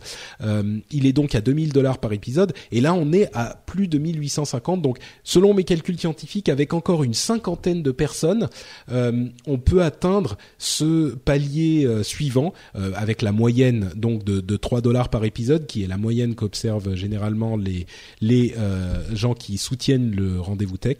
Donc si vous écoutez l'émission, si vous appréciez l'émission, si elle vous apporte quelque chose, si elle vous rend service, encore une fois, comme je le dis souvent, pensez à peut-être participez au Patreon. Dites-vous que peut-être cette émission vaut le coup d'être soutenue. Euh, et si c'est le cas, euh, je vous encourage donc à aller sur euh, patreon.com slash rdvtech ou encore plus simple lrdv.fr et à devenir patriote. Et en plus de ça vous deviendrez mon patron. Donc je vous aimerais encore plus. C'est des patrons que j'adore. C'est incroyable quand même. On n'a jamais entendu parler de ça. Et qui m'invite à ces émissions en plus, bon, certains, hein, c'est c'est quand même une euh, pour ceux qui je je savais même plus quoi donner comme récompense tellement ils donnent, euh, ils contribuent beaucoup et ils soutiennent beaucoup l'émission. Je me suis dit on les invite dans l'émission. Euh, accès aux notes de l'émission envoyées. Donc si vous n'avez pas reçu votre accès aux notes et que vous devriez l'avoir, envoyez-moi un mail à rdvtech at frenchspin.com euh, et puis je vous je, on verra ça ensemble. Normalement tout le monde aurait dû les, les recevoir. Euh, parmi les, les, dernières personnes qui ont qui se sont abonnées. Euh, et dernière information, je vais faire une petite transition de site web, c'est-à-dire que on va passer de frenchspin.com, qui est le site web que j'utilise depuis longtemps, à frenchspin.fr.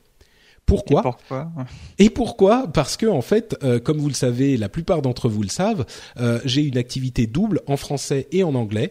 Euh, j'ai dû abandonner mon activité en anglais il y a ben, un peu plus de deux ans. Euh, mes podcasts en anglais, j'ai dû les arrêter.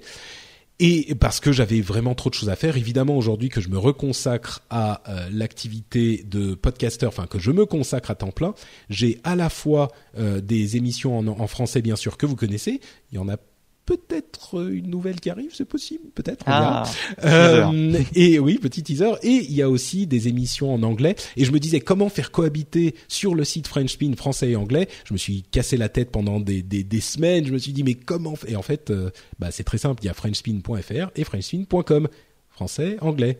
Facile, non? Il y aura un bandeau en haut pour switcher entre les deux, au cas où on s'est trompé ou qu'on a été redirigé via Google ou autre? Bien sûr, bien sûr. Il y aura un moyen facile de, de faire la transition, évidemment. Euh, et, et, bon, au début, ben, FrenchSpin.fr sera euh, moins visité, mais je vais faire la transition euh, assez vite normalement après la sortie de cette émission. Comme ça, on aura quand même quelques temps pour euh, pour s'habituer au nouveau euh, au nouveau site. Mais euh, ça sera le même site. Hein, je vais juste le, le transférer sur FrenchSpin.fr. et voilà. Donc je vous préviens, chers auditeurs, ne paniquez pas. FrenchSpin.fr sera la nouvelle maison des podcasts que je produis. et il y aura aussi FrenchSpin.com si vous voulez écouter des émissions en anglais ça sera possible aussi. J'ai une question. Pourquoi pour le Patreon tu ne ferais pas comme euh, Daily, Tech, Daily Tech News Show où tu participes également de temps en temps, où il a repris le même style vocal que dans This Week in Tech, avec en parlant avec des grands mots à l'américaine, yes, provided by, etc. Et fait provided by euh, My Patriot, ce qu'ils disent c'est sponsorisé, mais par vous en fait. Oui, oui, tout à fait. Bah, c'est un petit peu ce que je fais en fait en début d'émission. Tu sais, en, en début d'émission, je dis, euh, je dis, l'émission vous est présentée pas avec la, ça dépend à chaque fois change, ah mais la glorieuse, la merveilleuse, la somptueuse participation, c'est un petit peu ça. Oui, bah vous êtes mes sponsors, hein. c'est euh, c'est ça. mécène. Exactement, exactement. Les, les, mes mécènes adorés, mes patrons adorés, mes patriotes adorés sur euh, patreon.com slash rdvtech. Bon, on va euh, finir l'émission avec les news et rumeurs, avec une euh, news dont vous avez peut-être entendu parler, cette sorte d'énorme bug euh, sur un des systèmes qui est utilisé par tous les serveurs sur Internet au monde et même des routeurs qui sont dans votre maison, des appareils qui sont dans votre maison, il y a un outil informatique, un outil logiciel qui s'appelle Bash, qui est sur une bonne partie euh, des, des, appareils euh, sous Linux, donc une grosse partie de l'infrastructure euh, d'internet, dans laquelle on a découvert un, découvert un bug qui avait plus de 20 ans. En, en, gros, il aurait été installé, installé par l'unique programmeur qui gère ce, ce, système en 1992. Et euh, le le, le, le, bug qui a été présenté sous le nom de Shell Shock serait le plus gros bug de l'histoire qui donnerait accès à euh, tous les systèmes ou tous ces systèmes qui sont une énorme partie des systèmes d'internet à tout un tas de malfaiteurs et de gens mal intentionnés. Alors pourquoi est-ce que j'en ai pas fait l'une des euh, l'un des sujets principaux de l'émission? Parce qu'en fait, il n'y a pas grand-chose à faire malheureusement. c'est en train d'être patché, d'être corrigé petit à petit, mais euh, c'est effectivement un bug énorme, mais malheureusement, on peut rien faire. Donc, bah, il faut juste attendre que euh, utilisez Windows, bien sûr. Alors, votre ordinateur Windows n'est pas euh, n'est pas euh, à risque. Votre ordinateur Mac, à moins que vous n'ayez activé ce type de, de, de fonctionnalité, n'est pas à risque. Ce qui est à risque et qui est quand même un petit peu gênant, c'est des trucs du genre votre routeur, votre modem internet, euh, votre euh, ampoule connectée, c'est tout bête, mais votre ampoule connectée peut être à risque. Et puis de l'ampoule, ça peut passer à euh, un autre appareil. Le l'ampoule peut-être pas, mais le routeur peut être infecté et puis faire d'autres choses qui ensuite mettraient en danger d'autres appareils que vous avez. Bref, c'est un foutoir effroyable, mais pas grand-chose à faire. Donc le bug permet de faire quoi en fait? Enfin, En fait, tout simplement, il permet de prendre le contrôle total de l'appareil. Ah, pourquoi pas? Ça te rassure Ah non, c'est un hacker. Voilà, c'est ça, exactement. Et je voulais savoir si dans quelle mesure, euh, du coup, Android est touché. Android, pas vraiment touché non plus. Ils euh, pas, euh, il me semble, ouais. Voilà, ils utilisent pas le bash qui est le, le, service en question. Le truc, c'est que pour la plupart des appareils, euh, des, appareils légers entre guillemets, Bash avait tellement grossi et il permet de faire tellement de grosses choses que euh, c'était, en fait, c'est une ligne de commande Bash. Hein. Euh, il permet de faire de tellement grosses choses que les systèmes plus légers utilisaient d'autres types euh, de services équivalents. Donc on peut se dire que maintenant la plupart des systèmes ont été patchés et que donc ça va quand même un petit peu mieux, mais il y en a toujours des plus vieux que personne ne met à jour, etc. Donc Bon, ça va se faire petit à petit, mais encore une fois, il n'y a pas grand-chose à faire. Parlons plutôt de choses un petit peu réjouissantes, comme Netflix. Euh, mais si, vas-y, bien sûr, si, si. d'accord. Alors, pour information, Bash, c'est un émulateur de terminal, d'accord? Euh, Il y en a plusieurs sous Linux, Unix, BSD et consorts. Alors, Bash, de base, qui est le Bourne Shell, est un shell très complet euh, et donc très confortable, qui est utilisé par les utilisateurs normaux, humains, d'accord? Pour information, un, serveur Apache ne tourne pas avec le bash bash, mais avec le bash dash, qui n'est pas le même et qui n'est pas qui n'a pas justement cette faille justement. Hmm. Donc l'utilisateur Apache ne pourra pas exécuter le, la ligne de commande qui permet de sortir de, enfin d'utiliser les variables d'environnement pour euh, exécuter un code euh, malveillant. Donc c'était juste pour tempérer un peu. Euh, on se, on se croit avec pas... bleed. Euh. Oui, c'est pas la fin, la, fin fin du monde complète quoi. Non, non. La faille, la faille est réelle, mais ça va pas être aussi simple que ça de de, de l'exploiter. D'accord. Bon, me, me voilà rassuré. Euh, on va continuer donc avec Netflix qui, euh, non content d'avoir déjà 100 000 abonnés en France, euh, a annoncé par le biais d'Orange qu'il serait distribué sur les Livebox dès novembre. Il semblerait que Netflix ait réussi à convaincre à grands coups de chéquier Orange d'avoir une application euh, sur leur box.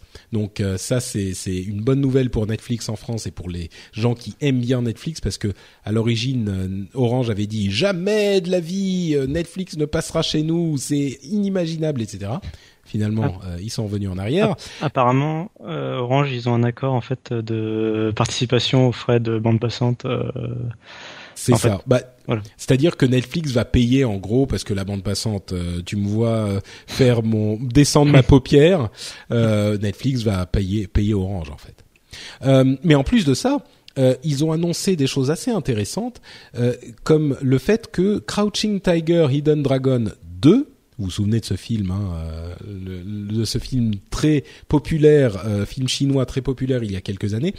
il sera disponible en IMAX et sur Netflix le même jour. Donc Netflix, bon, c'est pas encore un film qui fait une sortie au même moment en cinéma et sur Netflix, mais on n'en est pas loin parce que c'est pas tout à fait partout dans les cinémas, c'est juste IMAX, mais il n'empêche, on commence à s'en approcher. De la même manière, euh, ils ont acheté les quatre prochains films de Adam Sandler, même s'il a plus la, même popularité qu'il avait à une certaine époque.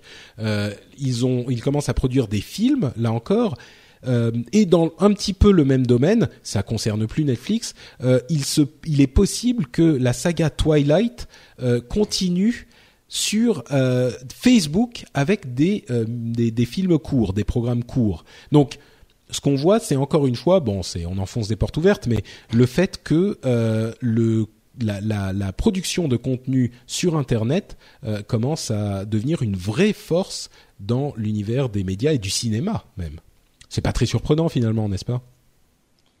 Il paraît même que certains arrivent à vivre d'une émission de radio euh, diffusée sur Non, ça, je te crois pas, Cassim, c'est pas possible. J'ai, ça. ça n'arrivera jamais. Et vous savez quoi? Une autre, euh, un autre truc de science-fiction, le gouvernement qui demande l'avis de euh, la, la, la, communauté tech. Ça, c'est pas possible. Eh bien, si Manuel Valls appelle tous les professionnels euh, de l'univers numérique à euh, leur dire, euh, à dire au gouvernement ce qu'ils pensent avec cette grande consultation nationale dont on avait parlé il y a quelques épisodes. Euh, il y a un site qui est contribuer.cnn, pardon, cnnumérique.fr, qui est une grande consultation nationale donc où le gouvernement demande aux gens euh, qui que ce soit, bon, surtout des professionnels et des euh, gens du métier, mais euh, ça peut être n'importe qui, de proposer des choses, de dire ce qu'ils en ce qu'ils en pensent, de de d'argumenter sur des sujets. et là, pour le coup, on peut plus dire qu'on nous demande pas notre avis. Je pense. C'est une bonne chose, non? À quand en invité dans ton podcast? Manuel Valls, je suis pas sûr. Oui. Bon, euh, c'est, c'est, disons que ou, Axel, je sais plus comment elle s'appelle. Hein. Axel, Axel Lemaire, oui. Oui, c'est elle qui s'occupe. Non, de mais tu sais, le truc c'est que c'est pas encore changé. Oui, non, c'est c'est euh... ah, j'ai oublié son nom. C'est pas. Euh... euh non, non, non. Bref, peu importe. Mais le truc, c'est que c'est pas à ces gens-là qu'il faut parler. Évidemment, c'est pas eux qui vont aller voir les sites, euh, les, les, réponses du site euh, de, de, de, de, de, de contribution participative. C'est, ce sont des gens qui vont comprendre a priori de quoi il s'agit, qui vont lire tout ça et qui vont ensuite aller faire des briefings et des explications euh, au ministre. Donc les, les, les, là, c'est une euh, occasion de parler à ces gens-là qui vont ensuite dire au ministre, faire des parce qu'ils peuvent pas être experts sur absolument tout, mais qui vont leur expliquer euh, les, les sujets importants. Euh, c'est ah, non, vous allez pas, vous allez pas l'air très convaincu bah, en fait. C'est une bonne chose, mais il faut voir les faits après qui en sortent quoi. Ouais. C'est bien d'écouter, hein, après. Euh, ouais. Il faut aussi ne pas rien faire. Écouter et ne rien faire, oui, c'est vrai. Donc vous êtes, euh, vous êtes, euh, comme, on dit en anglais, cautiously optimistic, euh, optimiste mais avec prudence, on va dire. Attendons, attendons de voir. Ouais, pour pas être déçu. Ouais, ouais, c'est, je, je, comprends. À vrai dire, je suis un petit peu comme ça aussi. Euh, trois députés écologistes veulent légiférer contre l'obsolescence programmée. Et là, je vois euh, Mika qui saute dans sa chaise et qui dit oui. L'obsolescence programmée, qui est cette euh, fonctionnalité un petit soit fantasmée, soit réelle, on ne sait pas vraiment, selon laquelle les constructeurs de matériel programment en fait la la l'obsolescence, la fin de vie de leur matériel après un certain temps, souvent euh, quelques mois après la fin de la garantie obligatoire. Alors ça va soit par un matériel qui, comme par magie, se euh, détériore euh, juste à ce moment, euh, des boutons qui marchent plus, des écrans qui se détachent, ce genre de choses, soit par des logiciels qui sont tellement gourmands qu'ils finissent par ne plus tourner sur les machines un petit peu trop anciennes, de telle sorte qu'on ait besoin d'en changer. Alors, évidemment, moi, ça me fait un petit peu rire parce que le truc qui me que, dont je me souviens toujours, c'est que quand les euh, dernières versions des systèmes d'exploitation euh, ne sont pas disponibles sur ces fameuses euh, sur ces fameux appareils un peu trop anciens, on a des gens qui viennent se plaindre que justement les dernières versions ne sont pas disponibles et que donc ça nous pousse à acheter des nouvelles. Donc c'est un petit peu, on peut pas gagner quoi. Quoi qu'il arrive, on est pris entre les, ceux qui voudraient qu'il y ait le, le dernier le dernier système et ceux qui veulent pas parce que dans les deux cas, ça nous pousse à en acheter de nouveaux. Bon, j'ai un petit peu fait mon troll. Est-ce que vous vous pensez que la l'obsolescence programmée c'est quelque chose de bien réel? C'est un fantasme. Alors ah. Guillaume qui dit que c'est un fantasme. écoutons Mika. Écoutons Mika et ses arguments percutants. Alors moi, ça serait effectivement pour la partie logicielle. J'y crois pas trop aux boutons qui commencent à être défaillants le lendemain de, la fin de garantie. ça serait trop difficile à développer déjà. Mhm. Et en plus, on pourrait avoir des bugs où le bouton se mettrait à déconner euh, un mois avant la fin de garantie, se retrouverait avec des retours SAV parce que ça fonctionnerait mal. Donc euh, euh, mécaniquement, tout ça, ça j'y crois pas. Par contre, sur ce que je vois en fait depuis des années, c'est que vous l'avez peut-être déjà remarqué également, euh, dans les sociétés, on a, on a, tendance à changer le parc informatique plus ou moins régulièrement, ça dépend des, sociétés et des, euh, et des services, euh, parce que, soi-disant, l'ordinateur rame. On entend ça chaque année, et chaque année, on a la même discussion quand on est entre personnes qui travaillent dans l'informatique, donc avec les admins réseau, système, etc. C'est le un ordinateur à la base quand on l'achète, il n'y a pas grand chose qui peut s'user avec le temps.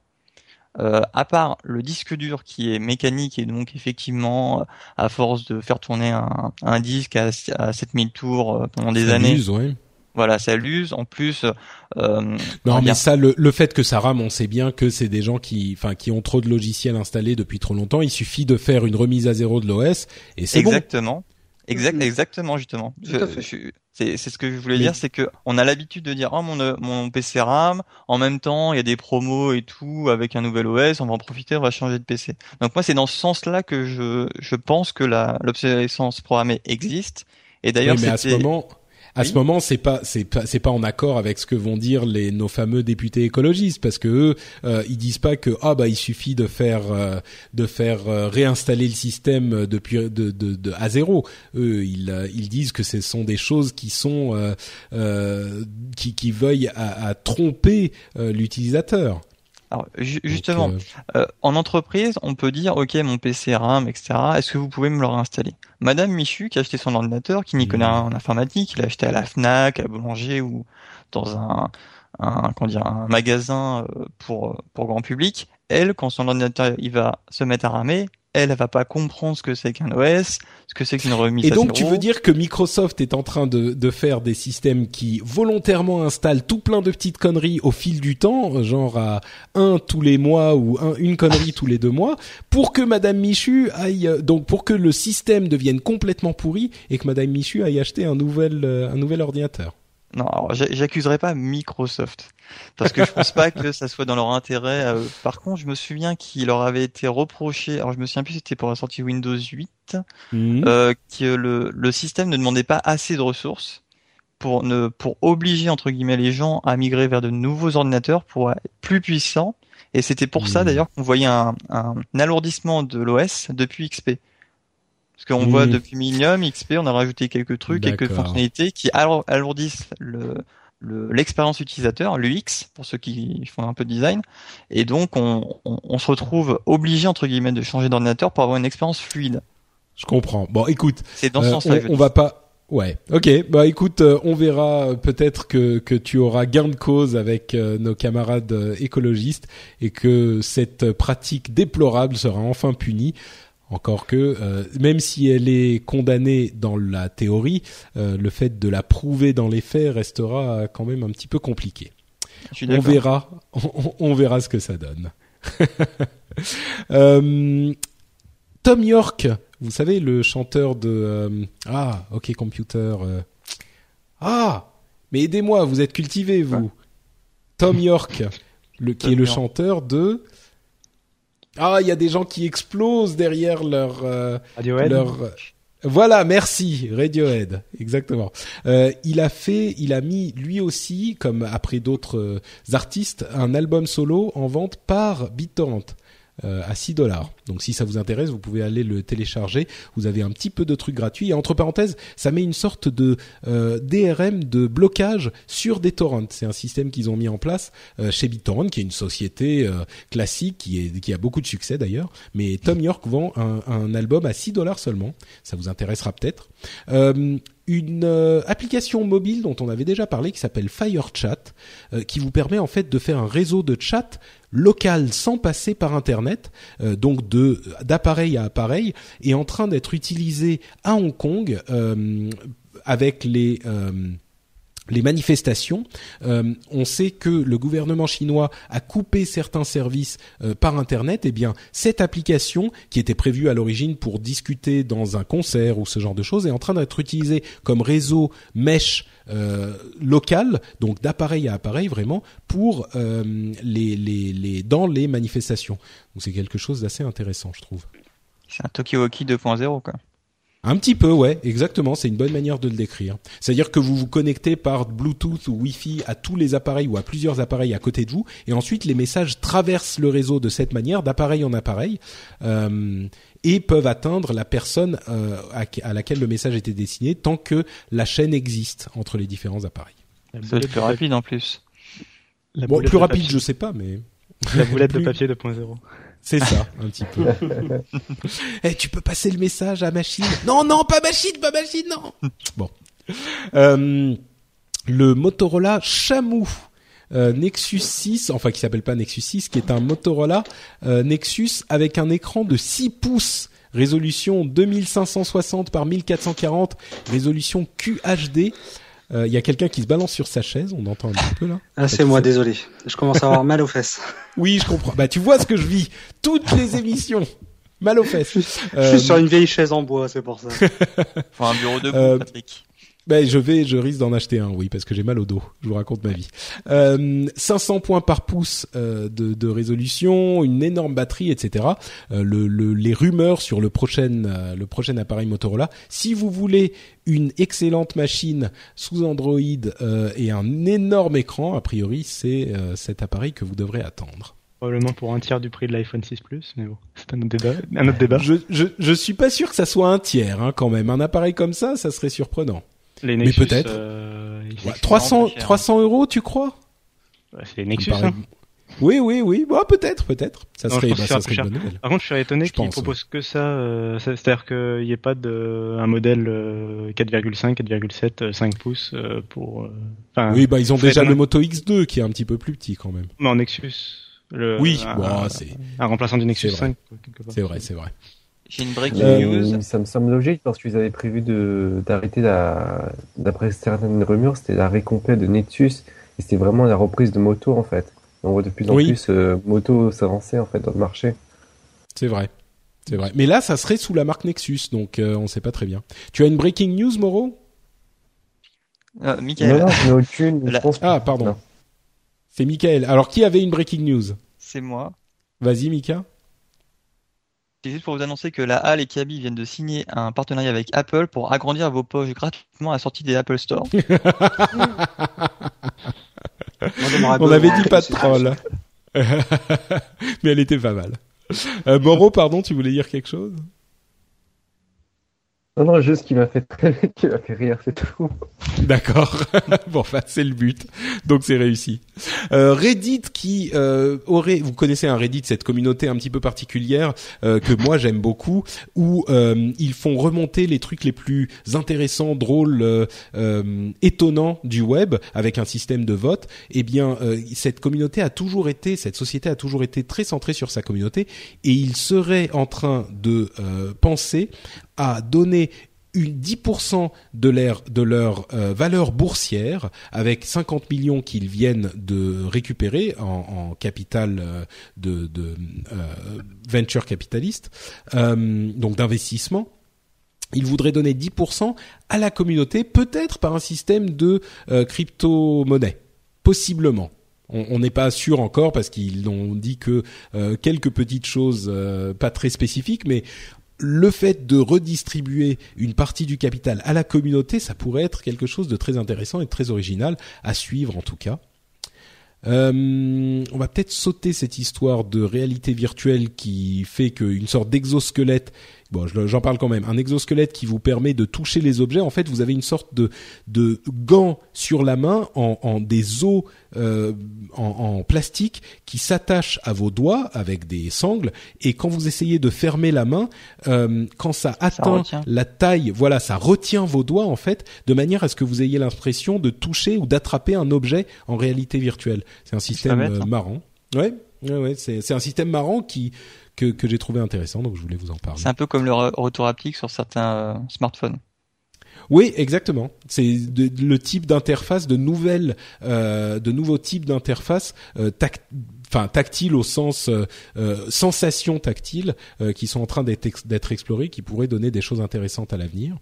J'avais HP, lu, oui, ah, pardon. J'ai vu ou lu une, alors je sais plus si c'était à quel salon de l'innovation ou avec un mécanisme de d'électricité en fait euh, au-dessus de, de l'écran, il pouvait nous donner l'impression de rugosité ou euh, c'est un type de matière en fait. Tout à fait, tout à fait. Ouais. Il y a un projet de recherche en tout cas de Microsoft. Euh, qui ah, C'était peut-être Microsoft que j'ai vu ça. Hein. Il y a des projets de recherche effectivement dans, dans différents domaines euh, qui, qui étudient ce genre de choses et effectivement par l'électricité qui peut donner différents types de sensations euh, au, au, au doigt en fait, effectivement, à la peau. C'est, c'est des choses très intéressantes qui sont en train d'être étudiées. Euh, HP va être divisé en deux. D'un côté, euh, HP.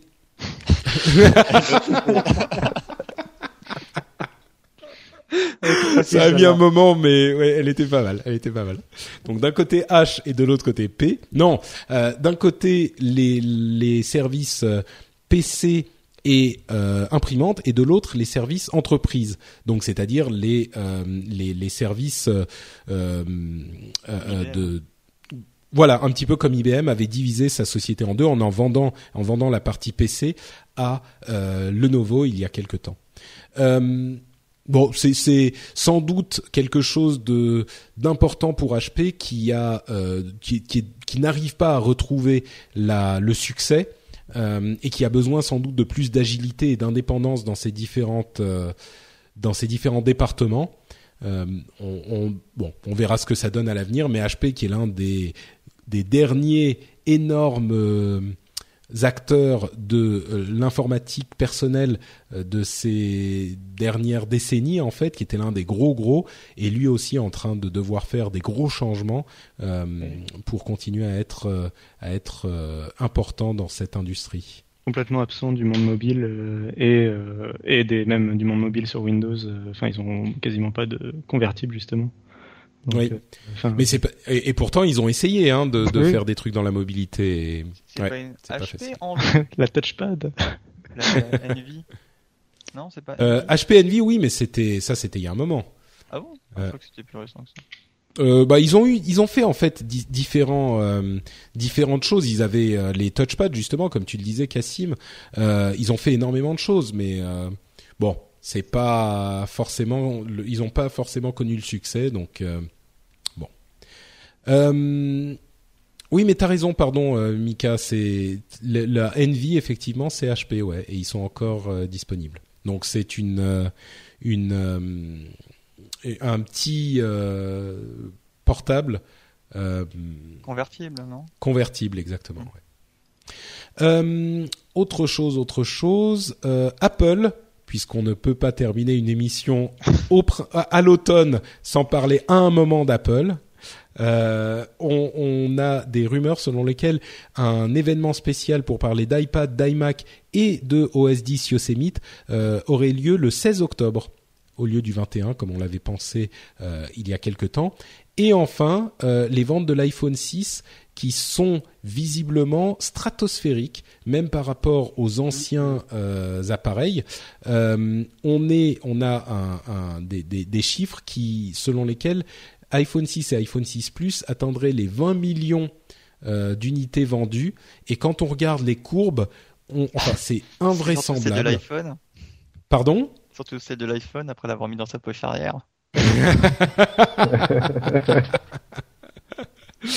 Euh, je, je, vois que ça troll bien, ça me fait plaisir. Euh, effectivement, l'iPhone est courbé. Non, les courbes, c'est-à-dire que on a des chiffres d'iPhone qui sont le triple euh, de d'iPhone 6 sans même compter l'iPhone 6 Plus qui sont euh, le triple ou, le double ou le triple de ce qu'étaient les ventes de l'iPhone 5C et 5S. Donc euh, enfin c'est c'est invraisemblable. C'est un succès que je pense on n'attendait pas parce qu'on se disait bon bah ils en vendent toujours un petit peu mais à ce point-là c'est c'est surprenant on va dire. Surtout vu le prix en plus. Bah oui, c'est ça. Qui arrête pas d'augmenter. Hein. Je, mm. je, regarde mon exemple, j'ai eu énormément de mal à trouver un iPhone 6 Plus euh, en vente. Hein.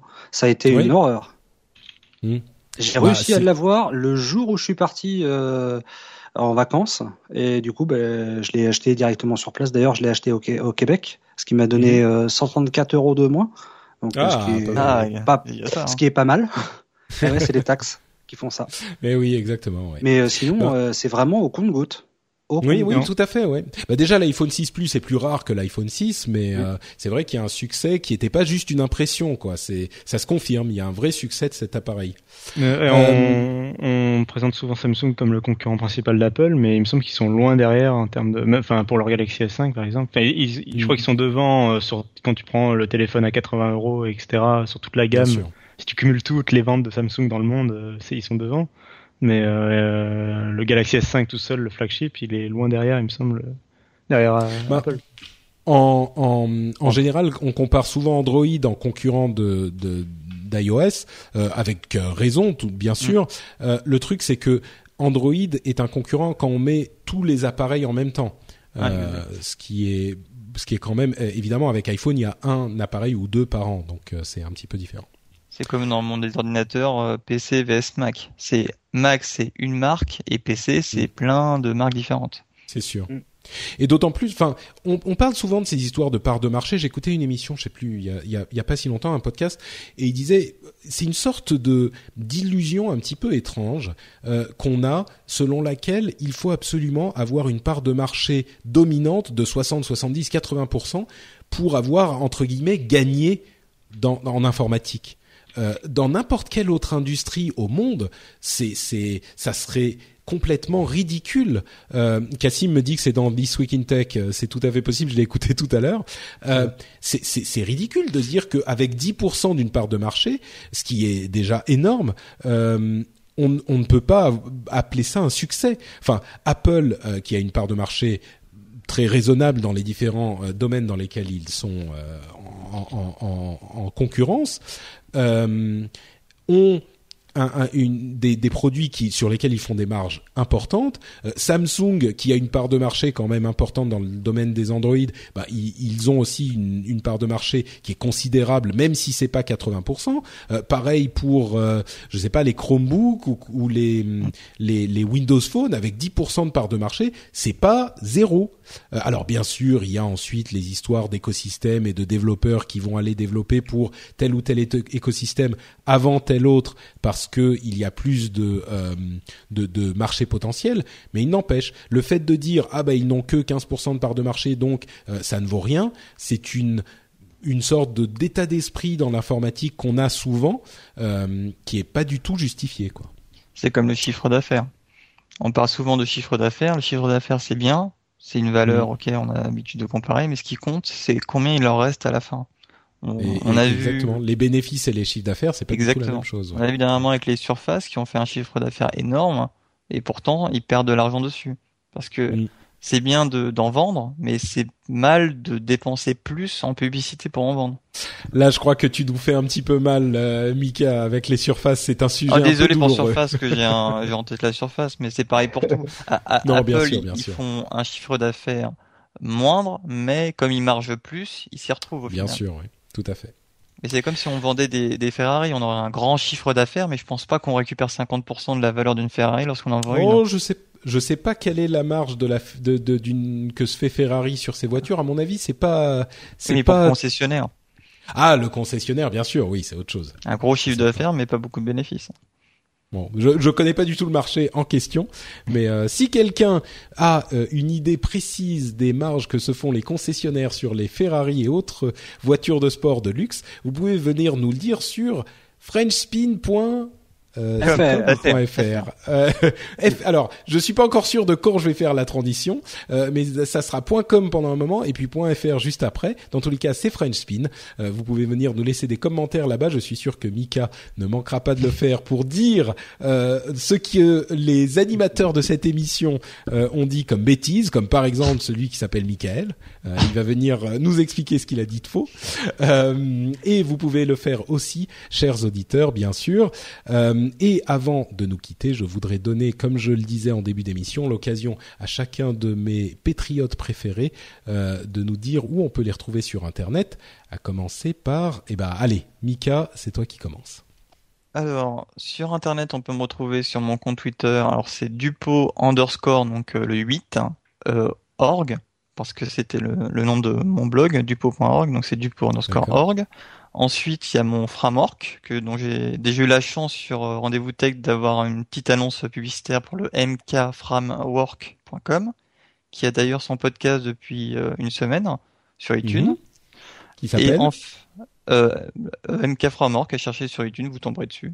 Alors pour l'instant j'ai 16 épisodes, mais je les, je les mets au compte-goutte en fait pour essayer d'avoir du contenu régulièrement qui se met à jour. Et enfin, je voudrais faire un petit aparté sur Smart Dads, alors smart comme intelligent, comme la voiture smart, et dad comme euh, les papas au pluriel .fr, qui est un site euh, que je viens de rejoindre euh, il y a peu, qui est un site fait par des papas geeks pour des papas geeks.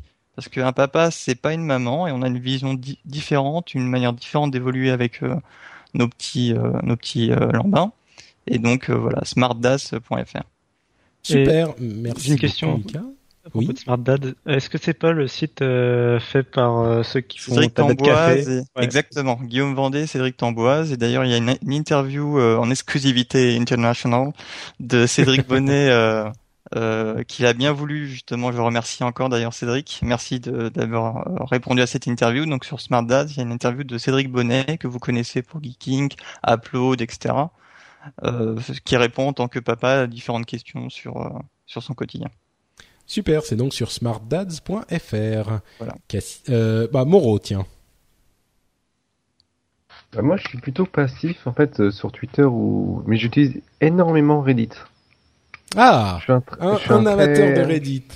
Un très gros consommateur. En fait, j'ai remplacé plus Reddit par Twitter. Sur Twitter, je lis, euh, je, fais juste consulter. Donc, mhm. je ne donnerai pas trop mon adresse, mais je suis, je suis vraiment un très grand utilisateur de Reddit. Bon bah alors ta recommandation c'est d'aller euh, traîner sur Reddit et d'y découvrir les merveilles qu'on peut y trouver. Moi je cautionne. Oui, on trouve des merveilles, mais en fait on peut faire un changement avec les deux, Twitter et Reddit. Euh, c'est un bon ensemble. D'accord, très bien. Eh ben merci Moreau, euh, Guillaume. Alors, pour ma part, on va déjà donner le compte Twitter puisque Facebook, je, je m'en sers quasiment pas. Il s'agit de GLB92. Super. Ah, j'ai cru que tu allais, ajouter d'autres choses. Non, c'est que j'entendais plus rien. Je me suis demandé si j'avais perdu la connexion. Non, non, tu es là. Euh, ensuite, euh, bah, mon podcast, comme je disais, qui s'appelle euh, euh Collaboratif, qui est une histoire que je raconte tous les 15 jours et dont je demande la participation pour avoir la suite.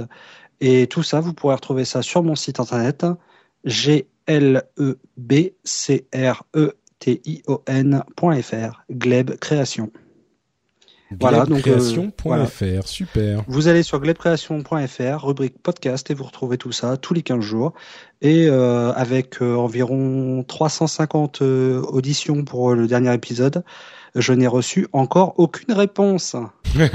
ça ne répond pas beaucoup. Ça, c'est pas, tu sais, c'est l'un des, des l'une des plus grandes difficultés quand on fait de la bah, création sur euh, sur internet, mm. euh, particulièrement dans la francophonie. C'est un petit peu étrange, hein, mais les gens en, en anglais sont beaucoup plus prêts à participer de cette manière à, à ce que qu'on fait sur internet, mais dans la francophonie, c'est un petit peu plus compliqué de faire participer les gens. Je sais pas pourquoi. Mm. Donc, euh, bah écoute, bon courage. Donc, si ça vous intéresse, glebcreation.fr. Tout à fait, et j'attends avec impatience vos retours. Super, merci Guillaume. Cassim. euh, ben, on peut me retrouver donc d'abord sur Twitter euh, at notcassim, donc n o t c a 2 s i m Mais où as-tu bien pu trouver un, nom comme ça? Euh, Je ne sais pas. Euh, bah, c'est parce que j'écoutais euh, depuis le début le rendez-vous tech et que à l'époque, tu sais, c'est à l'époque où personne connaissait Twitter et tu disais mais si ça va marcher un jour, vous verrez, vous allez vous serez dessus. c'était c'était le début, c'est vrai. C'est même pas lancé en France, je crois. Enfin, euh, et donc donc sinon à part ça, donc on peut me retrouver euh, sur Frawin, qui est le donc le site euh, frère de Frandroid pour les gens qui connaissent. Donc, sauf que c'est sur Frawin, on y parle de l'écosystème de Microsoft. C'est frawin.fr ou .com? Frawin.com. D'accord. Je sais pas si .fr marche aussi, mais euh, Frawin, en tout cas c'est frawin.com. Euh, donc on y parle Windows, euh, Surface, tout ça, tout ça. Et euh, enfin, je suis podcaster dans Lifestyle, donc podcast où on parle de l'univers de Windows Phone et de Windows en mobilité principalement, et dans son canapé. Et, et on, ce qu'on a de particulier aussi, c'est qu'on interviewe des personnes liées à Microsoft, donc pas forcément employés de Microsoft, mais par exemple développeurs, ou ça peut être aussi des employés. Et euh, donc dernièrement, on avait Omar Westman euh, qui était euh, product euh, Windows Phone Product Marketing Manager. Et on avait eu aussi, euh, si je vais, je vais teaser comme ça, on avait eu aussi David euh, Catué qui était, qui est product, programme manager pardon de Internet Explorer, product manager. Euh, et qui explique dans l'épisode, donc c'était en juillet de tête, euh, qui explique pourquoi Internet Explorer c'est le meilleur navigateur du monde. voilà. et pourquoi c'est le seul qui respecte les standards du web. Et euh, voilà. donc vous écouterez ça si vous êtes intéressé. Et euh, voilà. Et pour ceux qui avaient testé, on a depuis la rentrée, on a une nouvelle formule qui fait, euh, qui est un peu plus concise et qui fait deux heures. Euh, voilà, si vous trouviez les épisodes précédents un peu trop longs. Et on teste les applications. on teste les applications pour tester, pour compléter Upload. Super, ok. Merci Cassim. Euh, Mika, avant qu'on se quitte, il y a quand même un truc super important que dont tu as oublié de parler. Oui, supercapote.com. Super. Alors attends, attends, attends. C'est un vrai. Donc, un même qu'on prenne le temps, qu'on prenne le temps d'apprécier le nom génial de ce site, supercapote.com. Et effectivement, c'est un vrai site. C'est un vrai site de prévention. Euh, bah oui, oui, tout à fait. J'ai eu l'initiative il y a quelques années maintenant. Euh, qui vise à démocratiser le port du préservatif en, en instaurant un, un, personnage euh, plutôt sympathique et super capote. Euh, il y a des contenus BD, des, des petites comment dire, des petites animations, etc. Donc pour essayer d'avoir un petit personnage sympathique, c'est plus simple pour décrédibiliser un petit peu le port du préservatif. Il y a des jeux également, et il y a la possibilité, si vous comment vous voulez, de commander des t-shirts sur Spreadshirt. Et comme je ne fais pas du tout de marge dessus, je c'est bien marqué sur le site. Si vous souhaitez imprimer bien un autre biais sur Decathlon ou autre, un autre endroit, vous pouvez imprimer. Je vous fournis gratuitement les visuels, parce que mon but c'est juste de promouvoir ce personnage en fait de Super Capote. Voilà. Super. Eh ben écoute, euh, je trouve ça euh, tout à fait intéressant comme initiative. Donc, euh, si vous voulez un petit peu dédramatiser la capote, vous pouvez aller sur supercapote.com. Merci beaucoup à vous quatre. Je vais conclure en euh, lisant un commentaire de Hugo Duprat qui nous a dit dans, l'épisode précédent, euh, qui nous a rappelé par rapport à Netflix qu'on pouvait utiliser euh, avec la version américaine en fait, mais que malheureusement elle était, elle serait sans sous-titres si vous utilisiez la version américaine avec un VPN comme on en parlait à l'épisode précédent. Hugo nous rappelle qu'on peut aussi utiliser avec la version québécoise qui elle aura des sous-titres français. Donc si vous utilisez un VPN pour vous connecter à Netflix, que vous êtes abonné à Netflix et que vous voulez vous connecter euh, à Netflix aux US, eh ben vous pouvez aussi le faire au Québec. Et là, vous aurez les, euh, vous aurez tous les les sous-titres. Donc c'est super pratique aussi. Ah c'est cool, je vais essayer vu que j'y suis eh en ben ce moment. Eh ben, j'ai une question à propos de Netflix, c'est la chronologie des médias. Euh, mhm. Parce que de mémoire, la chronologie des médias, ça ne concerne que les films, puisqu'il y a la notion de diffusion voilà, au cinéma. C'est pour ça que les directs tout DVD, il passe euh, tout de suite en DVD. Mais par contre, pour les séries, je sais pas pourquoi il y a autant de temps d'attente.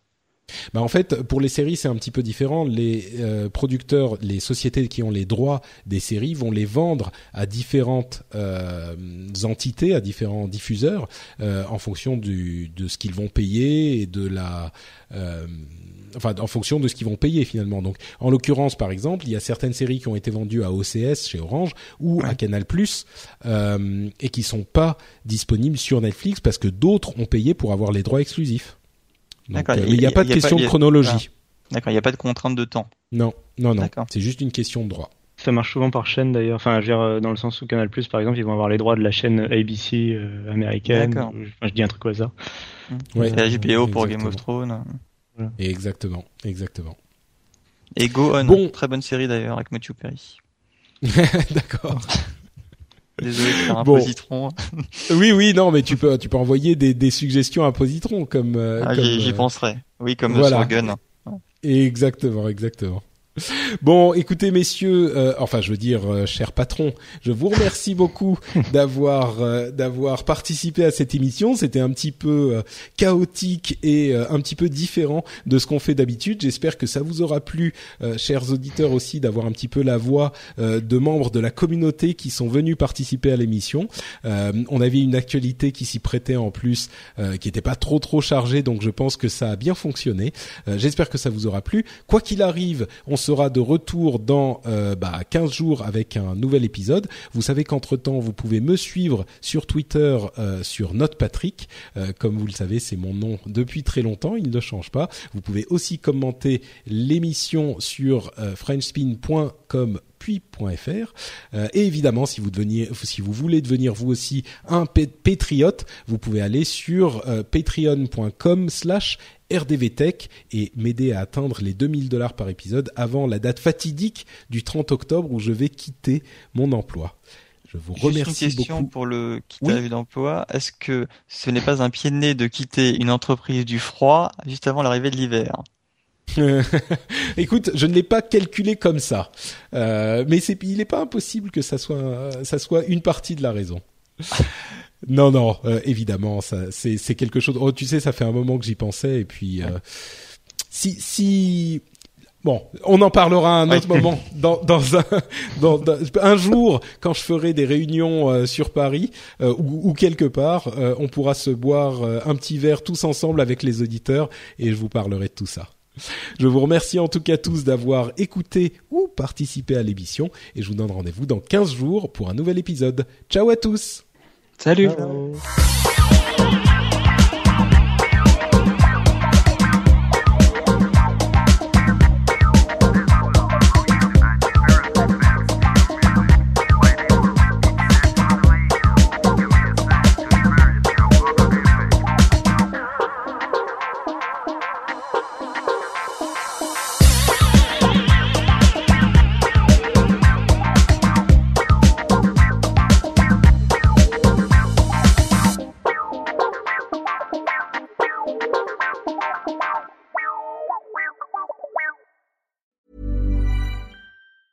Normally, being a little extra might be a bit much, but not when it comes to healthcare. That's why United Healthcare's Health Protector Guard fixed indemnity insurance plans, underwritten by Golden Rule Insurance Company, supplement your primary plan so you manage out of pocket costs. Learn more at uh1.com. Even when we're on a budget, we still deserve nice things. Quince is a place to scoop up stunning high end goods for 50 to 80% less than similar brands. They have buttery soft cashmere sweaters starting at $50 luxurious Italian leather bags, and so much more. Plus, Quince only works with factories that use safe, ethical, and responsible manufacturing. Get the high-end goods you'll love without the high price tag with Quince. Go to quince.com/style for free shipping and 365-day returns.